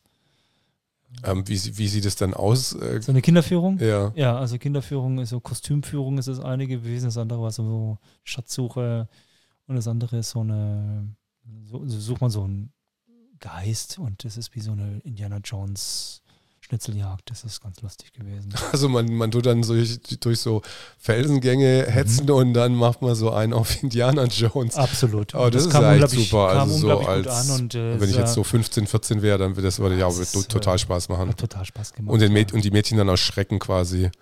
Ähm, ja, so ein bisschen was geht da schon, ja. Das, das, das, hört sich wirklich, wirklich sehr ja, spannend an. Ja, und das sind eben, das ist so die größte äh, Kelleranlage Bayerns, äh, die Felsengänge von Nürnberg. Spannende Anlage mit historischem Charakter, weil eben auch die ähm, Schutzsuchenden im Zweiten Weltkrieg dort äh, Schutz gefunden haben in den Felsengängen, haben deswegen gab es da nicht so viele Bombentote. Das ist das eine und dann äh, sind die Keller ja 600 Jahre alt. Und dann gehst du durch 600 Jahre alte Gemäuer. Ne? Schon eine spannende Sache. Das ist einfach so. Also 600 Jahre ist schon, äh, ist schon eine. Ist schon eine Mordszeit. Schon eine Mordszeit. Das Einzige, was mir dazu einfällt, ist, äh, es gibt, äh, ich war auf einem Kloster in ähm, Les Arcs, nee, Arc, äh, in der Nähe von Paris. Das, da ist, glaube ich, die zweitgrößte Kathedrale der, der Welt, steht da, glaube ich in der Nähe von Paris und die ist, glaube ich, 100, was weiß ich, für Meter hoch. Also ist auch ein gewaltiges Ding. Aber die ist schon 1000 Jahre alt ungefähr. Und da warst du in den Katakomben? Da war ich in den Katakomben. Wir haben nachts eine Führung gemacht. Durch die nachts auch noch? Nachts mit, dem, mit einem Priester und der hat dann auf Französisch ganz unheimlich gesprochen und wir sind dann mit unseren Fackeln da durchgelaufen. Wow, und, mit Fackeln? Ja, und, dann oh, hat er, und da hat er uns erklärt, dass dann im Jahre 1020, glaube ich, dann sind fremde Truppen gekommen, haben das ganze, haben das ganze Kloster bzw. die Kathedrale niedergemacht und dann haben dann nur drei, dann waren wir in dieser Katakombe, wo die drei Mönche ausgehalten haben und die dann die haben dann alles wieder aufgebaut innerhalb von 20 Jahren. Also in einer unglaublich kurzen Zeit, eine unglaubliche Karte gerade. Also, also was die da, was die da für geistige Energie reingesteckt haben, um so ein, äh, um so ein Werk dann wieder aufzubauen. Also was da für eine Kraft, spirituelle Kraft Definitiv. vor allem auch. Definitiv unglaublich. Das ist eher ein Wunder, was, was, was diese Kathedralen aussagen eigentlich. Das sind sich viele Menschen nicht bewusst, was das für unglaubliche Gebäude sind. Und äh, dieses Wissen der, dieser Bauhütten ist äh, zum Teil verloren gegangen, weil diese Statik, die die da haben, von denen können viele nicht mehr nachvollziehen, wie das überhaupt hält heutzutage. Ja, das würde eigentlich nach heutigen Verhältnissen zusammenfallen. Also muss uns Wissen verloren gegangen sein. Das ist sehr, sehr bedauerlich. Ja, ich habe auch ganz lustige. Ähm, draußen waren dann halt so diese diese, wie, wie nennen sich das, Or Ornamente, die reingesch... Genau, ja. Ähm, mit, mit irgendwelchen Dämonen, die dann die, die, äh, die guten Bürger befallen. Die und, Gargoyles. Ja, die Gargoyles, ja, die, die dann so reinscheißen. Und es Ja, war schon so, es war schon äh, sehr, sehr, ja, also aus meiner Sicht ist es natürlich jetzt infantil, aber damals haben die Leute das so bestimmt schon so mit dem ernsthaften Charakter. Ja, die, damit, sollen, damit sollen ja die bösen Geister abgehalten werden, dass sie in diesen Raum gelangen. Ja, der soll reinbleiben, dieser Raum. Dadurch sollen die abgeschreckt werden. Durch die Gargoyles. Deswegen haben die die hingemacht. Es ist interessant übrigens auch an der Nürnberger Stadtmauer sind solche Schreckgespenster hingemacht worden in die, in die Mauer. Kann man finden, immer noch. Schreckgesichter. Sollen ab den, den Feind abschrecken. Den Feind des, äh, des Gargoyles von außen reinkommen, genau. Ja, von außen sind solche Gesichter zu sehen, aber auch innen, falls die über die Mauer kommen würden, na, und dann finden wir so ein Gesicht und so, ja, das daran haben die geglaubt. Cool. Ja, jetzt ist ähm, Demo-Zeit angesagt. 1. August. Ähm, wir müssen es wieder, wieder, wieder uns mal zurückbeamen. 1. August Großdemonstration am 17. Juni, Straße 17. Juni. Ich fragte, ich gucke dich fragen dann, obwohl ich muss es ja wissen. Ich bin ja hier der Berliner. Genau, du bist der Berliner. Ähm, 17. Juni, genau, fängt irgendwann mal um 10.30 Uhr oder so an von Mich Michael Ballweg äh, von Querdenken 07 711 organisiert, zusammen mit der Freedom Parade und nicht ohne uns und so weiter und den ganzen Gruppierungen, die hier in Berlin so ihre Demonstrationen abziehen. Also es wird bestimmt ein, ein sehr heiteres Wochenende, glaube ich. Äh, Mal schauen. Mal schauen, ne? ob das heiter wird oder ob uns da einer einen Strich durch die Rechnung macht. ja, also Ja, mehr, als, mehr als irgendwelche Antifa oder was weiß ich, was da kommen kann. Also das ist ja irgendwie Bekommen wir schon hin. Ne? Deswegen bin ich extra gekommen aus Nürnberg, wegen dieser Demo. Und ich freue mich sehr, ähm, da jetzt dabei sein zu dürfen. Das ist das erste Mal, dass ich auf so eine große Demo gehe. Bin jetzt nicht jemand, der gerne auf Großveranstaltungen geht, aber das lasse ich mir jetzt nicht nehmen. Und es ist das erste Mal. Und schließlich hat auch Dr. Schiffmann auch dazu aufgerufen, der hat mir in dieser Krise jetzt auch sehr geistigen Beistand geleistet. Äh, Ich war schon Der könnte eigentlich, unten. der könnte eigentlich so ein bisschen Psychiaterbonus eigentlich so schon. bekommen, oder? Also schon, ne? Also der hat mir schon sehr geholfen, der äh, Dr. Schiffmann mit seinen aufklärenden Videos und dass das, der hatte die Zahlen, die rela richtigen Relationen gebracht und, und konnte mich da wirklich runterbringen und, und mir die Panik selber nehmen. Ja? Also dieser, dieser Panikmodus, den hat er mir gut ausgeredet. Also mir hat, glaube ich, am Anfang, glaube ich, das erste, was meine Panik gedämpft hat, war, glaube ich, die Webseite von Dr. Wodark. Ich weiß gar nicht, wie, wer mir das geschickt hat. Es kann sogar sein, dass du mir das geschickt hast. Kann gut sein. Durchaus irgendwie. Und dann habe ich mir das angeguckt. Dann stand auf der Seite drauf, wie bei Per Anhalter durch die Galaxis, stand dann drauf, don't panic. Seien Sie besonnen. Also auf Deutsch, seien Sie Herrlich. besonnen. Genau. Und dann habe ich mir das durchgelesen und dann habe ich gesagt, ist ja eigentlich auch überhaupt kein Problem. Aber dann habe ich gesehen, dass äh, die anderen da irgendwie immer noch auf dem Problem rumhängen. Und am Anfang war ich dann richtig frustriert und habe so gedacht, so ja, warum, warum verstehen die das nicht? Oder und mit der Zeit habe ich dann ein, auch einsehen müssen für mich, ich meine, die anderen Leute kann ich jetzt nicht irgendwie in eine Richtung drehen, wie die sie nicht wollen oder ähm, und ich mache dann halt seitdem mein Ding und dann andere Leute machen halt ihr Ding. Wahrscheinlich war das vorher auch schon so, aber es war nicht so polarisiert einfach. Also ich bin zuerst mit diesem Wolfgang Wodak in Kontakt gekommen, äh, auf Videos, auf YouTube, habe ich das bekommen, habe ich es gesehen. Und das fand ich sofort plausibel, was er gesagt hat. Und dann schließlich hatte der ja schon äh, in der äh, Schweinegrippe, 2009 war das, glaube ich, war ja äh, in dieser Kommission schon drin. Er ist SPD-Bundestagsabgeordneter gewesen. Er, er, war in der Gesundheitskommission, äh, Amtsarzt sogar gewesen. Also, wem soll ich denn glauben, wenn nicht ihm? Warum wird dann so einer runtergemacht? Das fand, aber dann äh, hat er Schützenhilfe von diesem Dr. Schiffmann bekommen und der hat eben diese Zahlen in Relation bringen können, hat nochmal alles auseinandergenommen, was das RKI da so an verrückten Zahlen gebracht hat, die ihn keiner verstanden hatte, die, äh, die aber sehr panisch vorgebracht also worden sind. Also für alle, die der mit ja. dem Begriff RKI immer noch nichts auskommen kommen, das RKI ist das Robert-Koch-Institut oder auch scherzhaft genannt das Kochstudio, die die Zahlen immer jeden Tag veröffentlichen und guckt euch mal bitte den Corona, die machen immer einen schönen Tagesbericht und da steht alles drinnen. Da braucht ihr keine komischen Zeitungen lesen, die dann irgendwelche komischen Zahlen machen, sondern das RKI ist der Gott im Augenblick im deutschen Himmel, das RKI entscheidet über alles, das RKI entscheidet auch über die Gefahrenlage, ähm, hat sehr weitreichende Befugnisse bekommen von Gesetzeskraft her. Also schaut euch, es ist wichtig, sich die Zahlen ab und zu auch mal beim RKI anzugucken und nicht so in die Bildzeitung, BZ, Spiegel oder was weiß ich dann, äh, die da auch nur die, die Zahlen irgendwie versuchen irgendwie zurechtzudrehen. Die nehmen sie nämlich auch vom RKI. Also ihr könnt euch die RKI-Zahlen einfach direkt nehmen und könnt Plus-Minus-Rechnungen machen und euch eigene Gedanken machen, das, ähm, was einfach auch Dr. Schiffmann gemacht hat oder naja gut, aber der Dr. Schiffmann, der, der versteht natürlich auch die Zahlen und versteht auch, wenn da mal irgendwas äh, nicht so nicht so gesagt wird, wie es da steht. Und er hat eben das, was da stand, dann sehr gut erklären können und hat es nochmal korrigieren können. Ja, Leute, guck mal, das wurde so gesagt, aber dastehen tut das und das und das und dann müsst ihr keine Panik haben. Warum habt ihr Panik? Und er hat immer wieder die Leute beschwichtigt, habt keine Panik. Und dafür bin ich ihm sehr, sehr dankbar.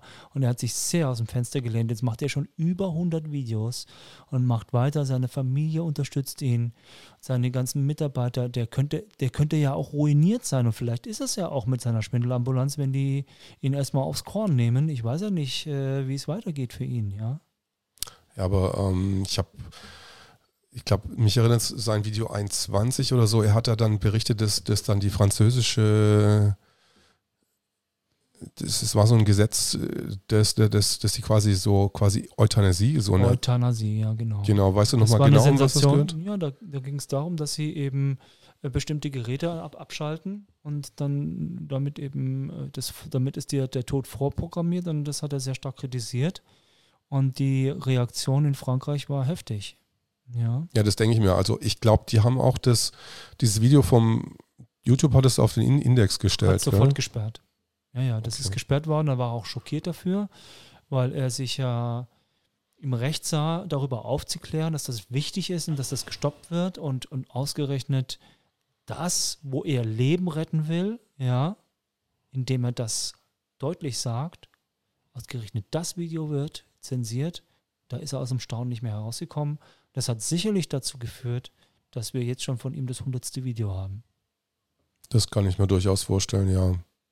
Also, ähm, wenn man dann so eine Schock, Schockmeldung kriegt quasi, also ich glaube, ich bin selber, glaube ich, schon vor ein paar Jahren irgendwie, ähm, ich war gar nicht mehr so schockiert, ehrlich gesagt, aber weil ich, ähm, glaube, das erste Mal war, damals habe ich noch in Süddeutschland gelebt, kurzzeitig, wegen dem Erbstreit und dann hat jemand irgendwie Ken Jebsen eingeladen. Ich habe gedacht, wer ist denn Ken Jebsen?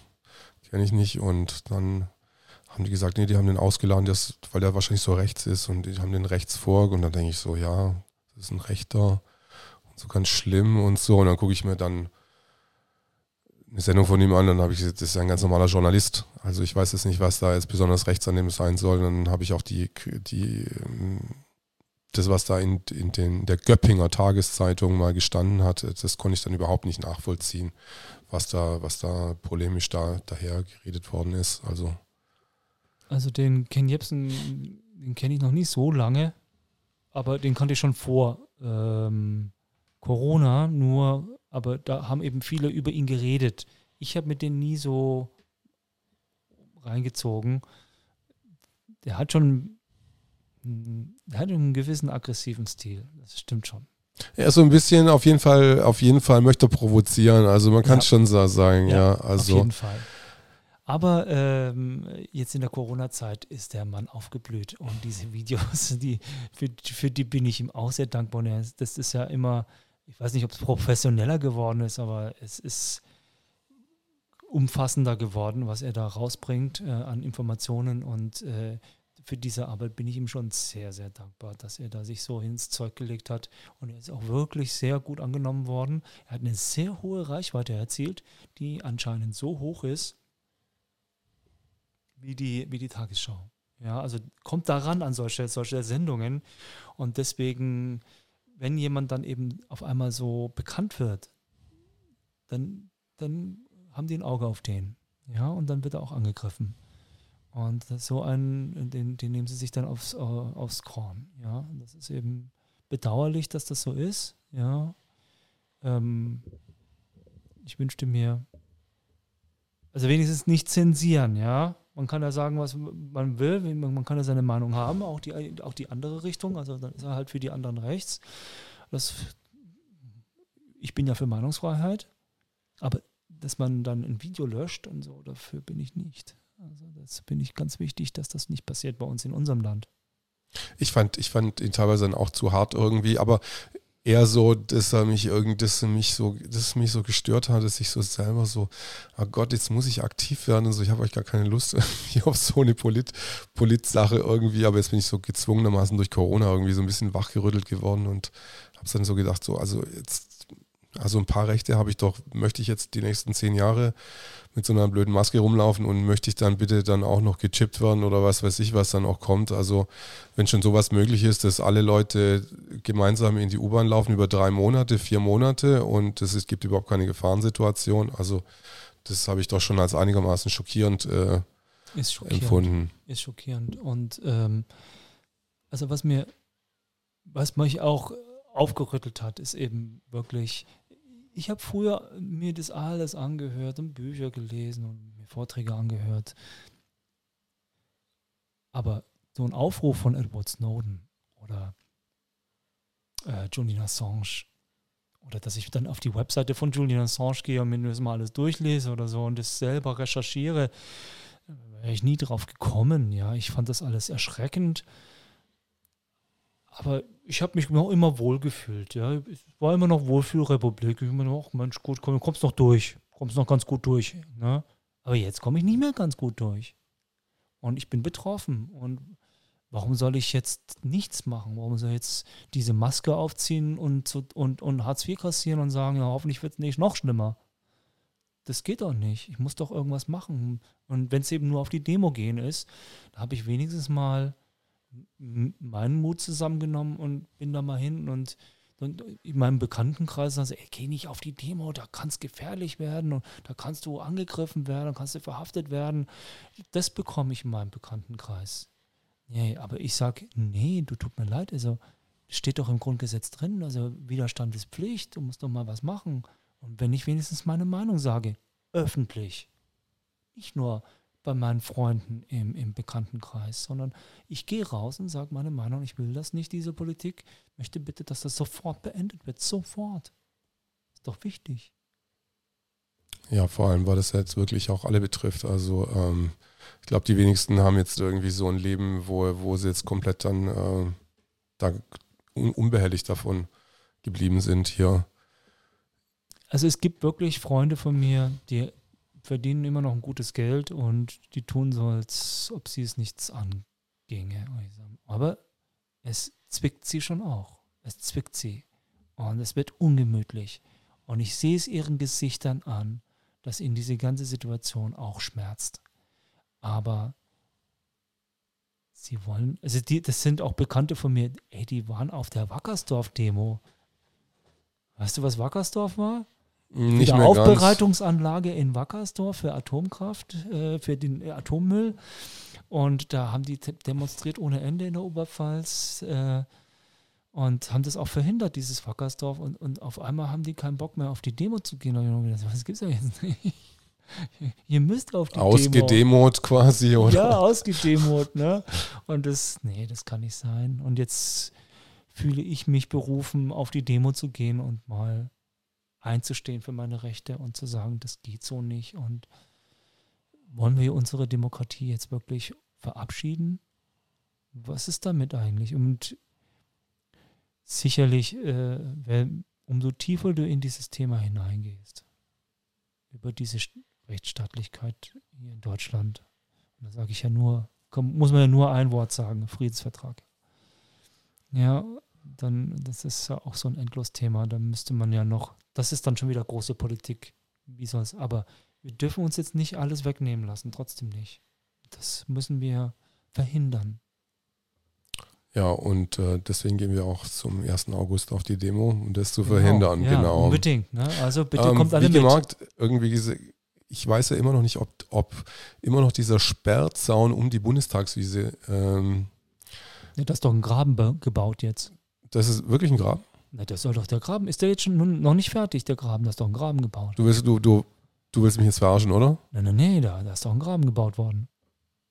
Ja, natürlich. Nee, da ist kein Graben gebaut worden. Doch, doch, doch.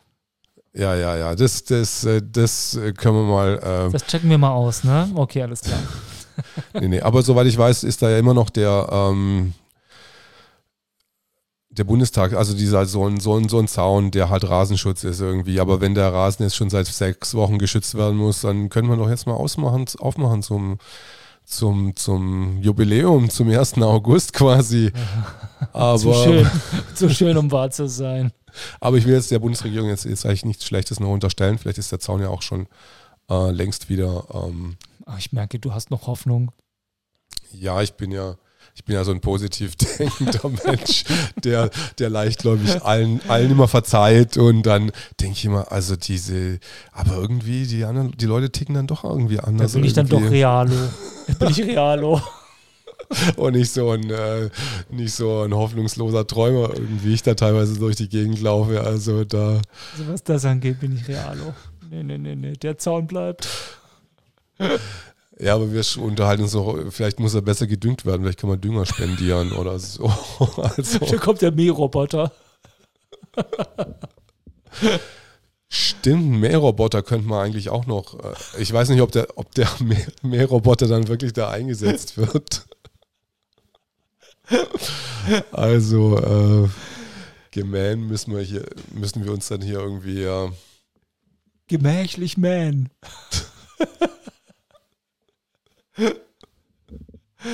Aber nochmal zu, äh, noch zum, zum Schluss zurück. Ähm, hast du welche aus der Ballettszene, wie, wie die das gerade so aufnehmen quasi? Ähm, was das also so? meine, meine Tänzerkollegen, soweit ich die kenne, sind das alles ja sehr gehorsame Menschen und äh, sie wollen nicht anecken und sie wollen immer gute Laune verbreiten und immer gute Miene zum bösen Spiel machen und so und die sind sehr geduldig und äh, schmerzbelastend. Also sie können, die, die können Schmerzen bekommen und lächeln dir ins Gesicht und du merkst nicht, dass sie große Schmerzen haben. Solche Menschen sind das. Und die, die äh, machen ein Online, eine Online-Klasse nach der anderen, geben einen Online-Unterricht nach dem anderen oder lustige Videos, was ihnen einfällt bei sich zu Hause und so. Da kommen keine kritischen Töne, nichts von keinem im, in dem Umfeld, was ich so jetzt bemerkt habe. Also du meinst, die, die nehmen halt, die sind stark im Nehmen quasi und die nehmen ja. das quasi einfach, weil sie halt einfach es gewohnt sind, wenn der, wenn der Choreograf sagt, also jetzt da hat keiner zur Demo aufgerufen oder irgendwelche Videos von Dr. Schiffmann so groß weitergeschickt. Ich, nicht, dass ich wüsste. Obwohl die ja zum Beispiel beim Staatstheater ganz, ganz erheblich getroffen sind, betroffen sind halt einfach auch von den, von den äh, ja, von den Trainingszeiten oder die können ja jetzt auch nicht richtig aufführen. Ich Nun gut, aber die sind ja auch von, beim Staat eben auch angestellt, ne? Staatlich gefördert ist ja so ein Staatstheater. Ne? Und dann halten die natürlich alle den Ball flach, weil sie sind, sind ja von denen alimentiert und habe eben immer wieder die Hoffnung, dass es sich irgendwann mal normalisiert. Nur den Traum den werden ihnen die Politiker nicht erfüllen wenn sie nicht selber auf die Straße gehen und das einfordern. Die in der freien Szene oder die die Kulturveranstaltungen machen, die wissen, denen schon das Wasser bis zum Halse steht, die wissen schon ganz anders, äh, dass sie sich dafür mehr einsetzen müssen und dafür kämpfen müssen. Freiberufliche Künstler ja sowieso, ob das jetzt Sänger oder Schauspieler sind, freiberufliche Tänzer gibt es ja eher. Naja, hier in Berlin gibt es schon welche, ja, das stimmt. Aber vielleicht wissen die auch noch ein bisschen, wie sie sich da, äh, was sie da fordern müssen. Die können ja ein paar Gelder, Corona-Soforthilfen oder so, können die ja vielleicht doch fordern.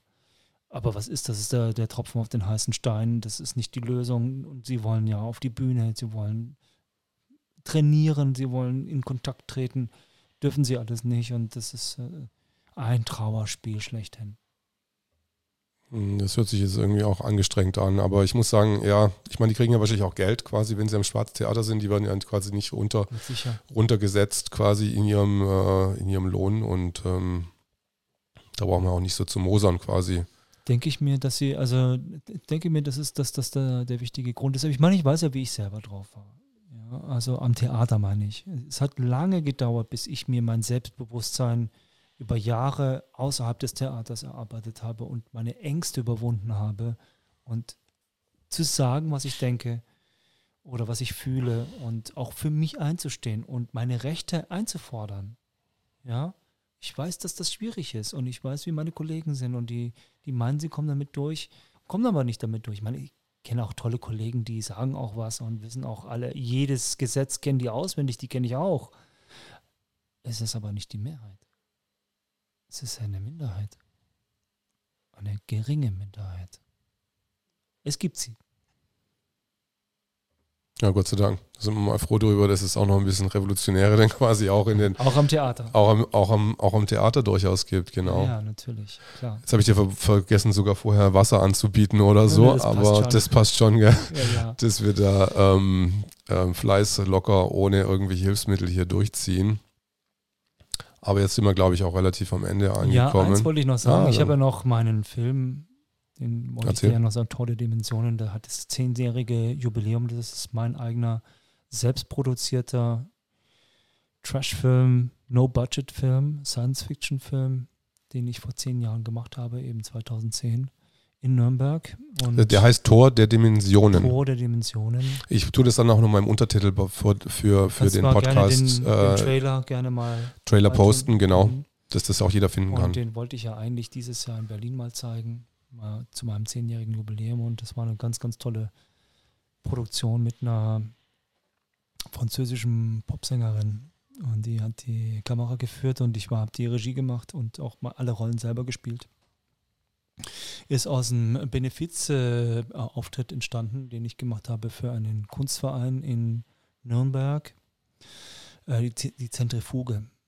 Äh, den gibt es leider, na, gibt es eigentlich noch, aber die Räume sind leider weg. Und aber dort in diesen Räumen haben wir das gemacht und da habe ich die eine Tanzbox aufgestellt, eine, einen Raum im Raum und habe dann Gäste eingeladen und ähm, habe aber auch selber einen Auftritt gemacht, eine Solo-Tanz-Performance mit, ähm, also das ist ja keine Musik gewesen, er nennt das äh, Klangkompositionen. Carsten Neumann, ein Künstler aus Nürnberg, der Plastikkunst macht, der findet einfach Plastikmüll auf der Straße und macht daraus Kunstwerke. Sehr interessanter Mensch. Und äh, auf diese Klangkomposition habe ich eben äh, improvisiert. Und daraus äh, ist dann ein Film entstanden, weil ich hatte vorher, weil ich mir gedacht, nein, diese Klangkomposition, vielleicht ist das ein bisschen rough für, die, für das Publikum. Ich denke mir mal ein Hörspiel aus. Und dann hatte ich da einen Künstler kennengelernt, der hat ein ganz tolles Tonstudio gehabt und der hat das wirklich für mich gemacht, dass wir da vorher ein kleines Hörspielchen gemacht haben, in so aller Indiana Jones aller Indiana Jones. Und, dann kam den seine Freundin, diese Popsängerin, darauf. Das könnte man doch äh, filmen, mein, mein Tanzprojekt. Das macht sie für mich. Und daraus ist dann ein Zwei-Jahres-Filmprojekt äh, entstanden, was wir niemals gedacht hätten. Und äh, dann nach zwei Jahren haben wir dann diesen Film veröffentlicht, auch natürlich in der Zentrifuge, die, über die Premiere mit Tanzaufführung von mir war ein sehr, sehr schönes Projekt, ja, an dem ich sehr gewachsen bin. Also ich habe dann wirklich zwei Jahre quasi äh, Footage gesammelt und, und das dann quasi zu dem Film dann zusammengefügt nach zwei Jahren. Oder war das schon geplant, dass das einfach ein Film irgendwann mal werden wird? Also ich habe dann eben, es kam dann die Idee, dass dieses Hörspiel, dass da eben Bilder dazu fehlen. Und dann haben wir eben das dann noch äh, nachgefilmt. Und, äh, und dann musste es noch geschnitten werden und dann musste es noch, äh, dann musste da noch ein Licht reingearbeitet werden mit Hand, also äh, digital rein. Das war eine Mordsarbeit. Die hat schon geflucht, meine, meine Filmemacherin, dass sie das machen muss und äh, wusste nicht, wie sie sich zu helfen weiß. Und das hat eben zwei Jahre gedauert und äh, daraus ist ein sehr, sehr schönes Filmprojekt am Schluss entstanden. Und was ich, natürlich, es liegt mir, ich, wahrscheinlich liegt es jedem Filmemacher seine Filme am Herzen, aber natürlich liegt mir das am Herzen, ist ja klar. Ja, logischerweise, du willst ja auch sehen, quasi auch ein bisschen was sehen, quasi was da für Publikum oder was für Publikumsreaktionen dann ähm, darauf kommen. Wird es dann auf YouTube veröffentlicht oder, oder, oder auf, auf Video? Oder willst, Bin ich noch am überlegen, weil wenn es erstmal auf dem Internet ist, ist es natürlich weg. Ist ja klar. Ne? Und dann weiß ich nicht, ob ich das möglichst schon so her. Ich bin ja, bin ja eher so ein Sammlertyp, der nichts hergibt. Also du machst erstmal, wir machen erstmal, du machst erstmal einen Trailer draus quasi und ich, ich tue den, den Trailer, dann könnt ihr euch Der dann Trailer auch mal, ist ja schon da, den kann man Dann könnt ihr, könnt ihr den Trailer euch angucken und dann vielleicht eine DVD oder? Eine DVD, die ist drin, ja, das ist auf jeden Fall drin und die ist ja schon fertig. Eine DVDs gibt's. Und äh, ansonsten empfehle ich, meine, meine Website tust du ja bitte auch mal posten, ne? dass sich die Leute mal über meine Tanzkünste sich. Du kannst nicht sagen, was deine Web Webseite ist hier. Ist also essigmann-dance.de und äh, würde ich mich sehr freuen, wenn ihr mal vorbeischaut. Schaut euch mal meine Videos an. Ja, da sind einige drauf von meinen Solotanz-Performances, also alles, was nach meinen Theaterauftritten, also nach meinem Theaterdasein ich produziert habe oder wo ich mit teilgenommen habe an Videos. Und würde ich mich sehr freuen, wenn ihr vorbeischaut und euch mal die Videos anguckt von mir. Die Videos habe ich übrigens auch noch nicht gesehen. Also ähm, wir kennen uns zwar schon, das ist schon jetzt eine Weile, aber die Videos habe ich jetzt immer, könnte ich mir auch mal angucken irgendwie. Kannst du mal machen, da sind schon ein paar sehr interessante Videos dabei, mit auch mit halt mit anderen Künstlern. Äh, ein großer, zum Beispiel ein großer Berliner Künstler, der in Nürnberg lebt und äh, da haben wir seine Skulptur, Skulpturen aufgenommen und haben da ein kleines Video gedreht. Das ist auch sehr, sehr schön geworden. Ja. Hört sich irgendwie verdammt spannend an. Danke. Und jetzt wird es langsam Zeit für uns mal heute zusammenzubrechen, nachdem wir jetzt schon die Oderberger Straße unsicher gemacht haben und nicht in den Eisladen gegangen sind. Wo die, das hat ein bisschen faschistisch, faschistisch ausgesehen, oder? Also so ein bisschen Mit so der Eichklang. Orange Trennlinie. Orange Trennlinie und diese, diese Masken, die alle im Einklang, das Eis und oh, das war mir auch ein bisschen zu. Na, dieses spooky Anstehen, das finde ich so doof. Ja, Inzwischen in Deutschland. Das, das äh, muss ich ganz ehrlich sagen, das ist. Äh, das, ja, ich will jetzt nicht immer von Angst reden, es macht mir keine Angst, aber es ist, es ist nicht schön, das anzusehen, weil das ist ein Ding, das kenne ich aus der DDR. Und ich dachte, das sei vorbei. Und jetzt ist es wieder da. Ja, wieso es denn? ist irgendwie Sozialismus irgendwie. Wir ja, also gehabt, die Reisefreiheit wieder. ist ja auch schon abgeschafft. Was, was soll das? Alles wieder her, Freiheit. Ich will sie zurück. Ja, vielleicht, äh, ich unterhalte mich ja jetzt, jetzt auch mit den ehemaligen ostdeutschen Bürgern also ganz häufiger, also hier auch draußen auf der Straße und wir reden dann auch immer über die Wendezeit und bei der Wende, bei der Groß, sogar gestern habe ich mich mit einem unterhalten und der hat gemeint, bei der Großdemo zum, ich glaube 9. Oktober oder so 1989 in Leipzig waren 70.000, die auf die Straße gegangen ja, sind. Wahnsinn. Aber da ist ja da ist es ja revolutionsmäßig andersrum gekippt. Jetzt kann es ja ein bisschen abrutschen irgendwie. Also so könnte ein anderer Rutsch in eine andere Richtung gehen quasi. Ähm, deswegen sieht es vielleicht auch für die ein bisschen anders aus. Oder ist es vielleicht eine neue Situation vielleicht? Entscheidend ähm. war damals, dass die Polizei nicht geschossen hat. Das ist auch nochmal ein Verdienst an der Polizei damals. Ist auch wichtig, das zu wissen. Man muss auch sagen, also, ähm, vielleicht kennt ihr nicht alle, aber das ist ähm, Hermann Plopper, der hat auch gesagt, irgendwie selbst vor, vor der ganzen Nazi-Zeit war die äh, Berliner Polizei oder die preußische Polizei ein Garant für Demokratie. Also ich muss sagen, die Berliner Polizei, außer jetzt ein paar Ausnahmen, aber wahrscheinlich schwarze Schafe gibt es immer irgendwo. Natürlich. Aber irgendwie, ähm, die hat sich jetzt auch die in der ganzen Corona-Zeit auch ganz zivil verhalten. Ja, also außer meine paar Begegnungen, die ich hatte, wo ich sage, Mensch, jetzt bleibt doch mal ein bisschen lockerer, aber Nee, ich habe auch ganz tolle Polizisten kennengelernt, jetzt auf den Demos auch, ja, die auch, auch Humor bewiesen haben und, und besonnen waren. Also es gibt solche und solche.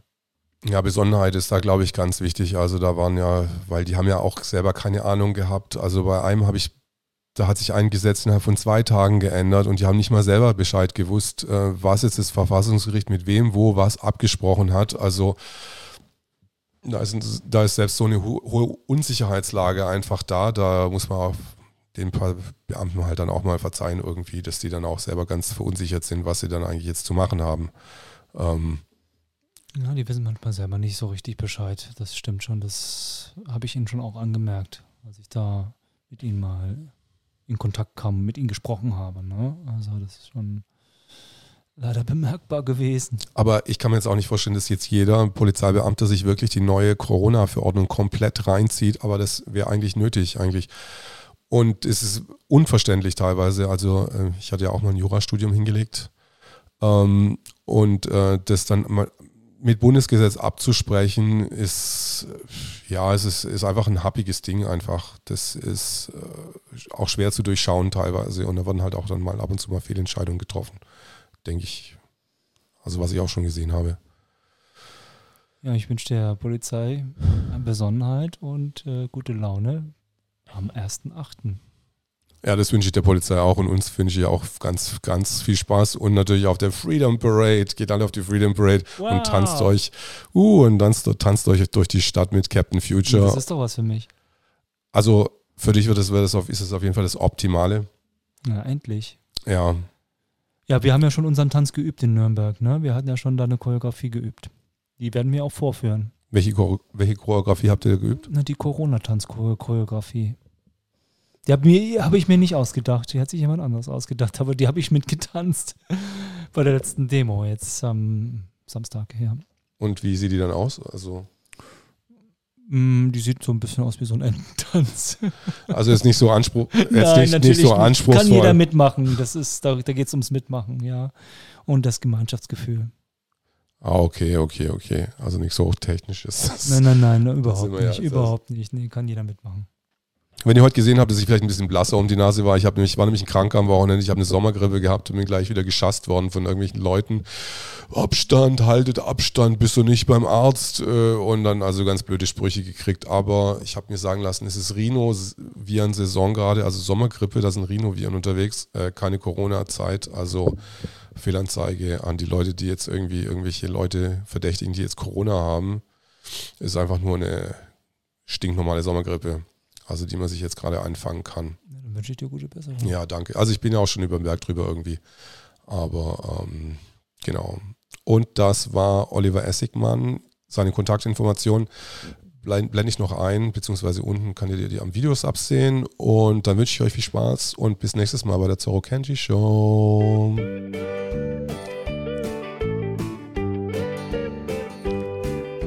A billion sunshine down. I see only one.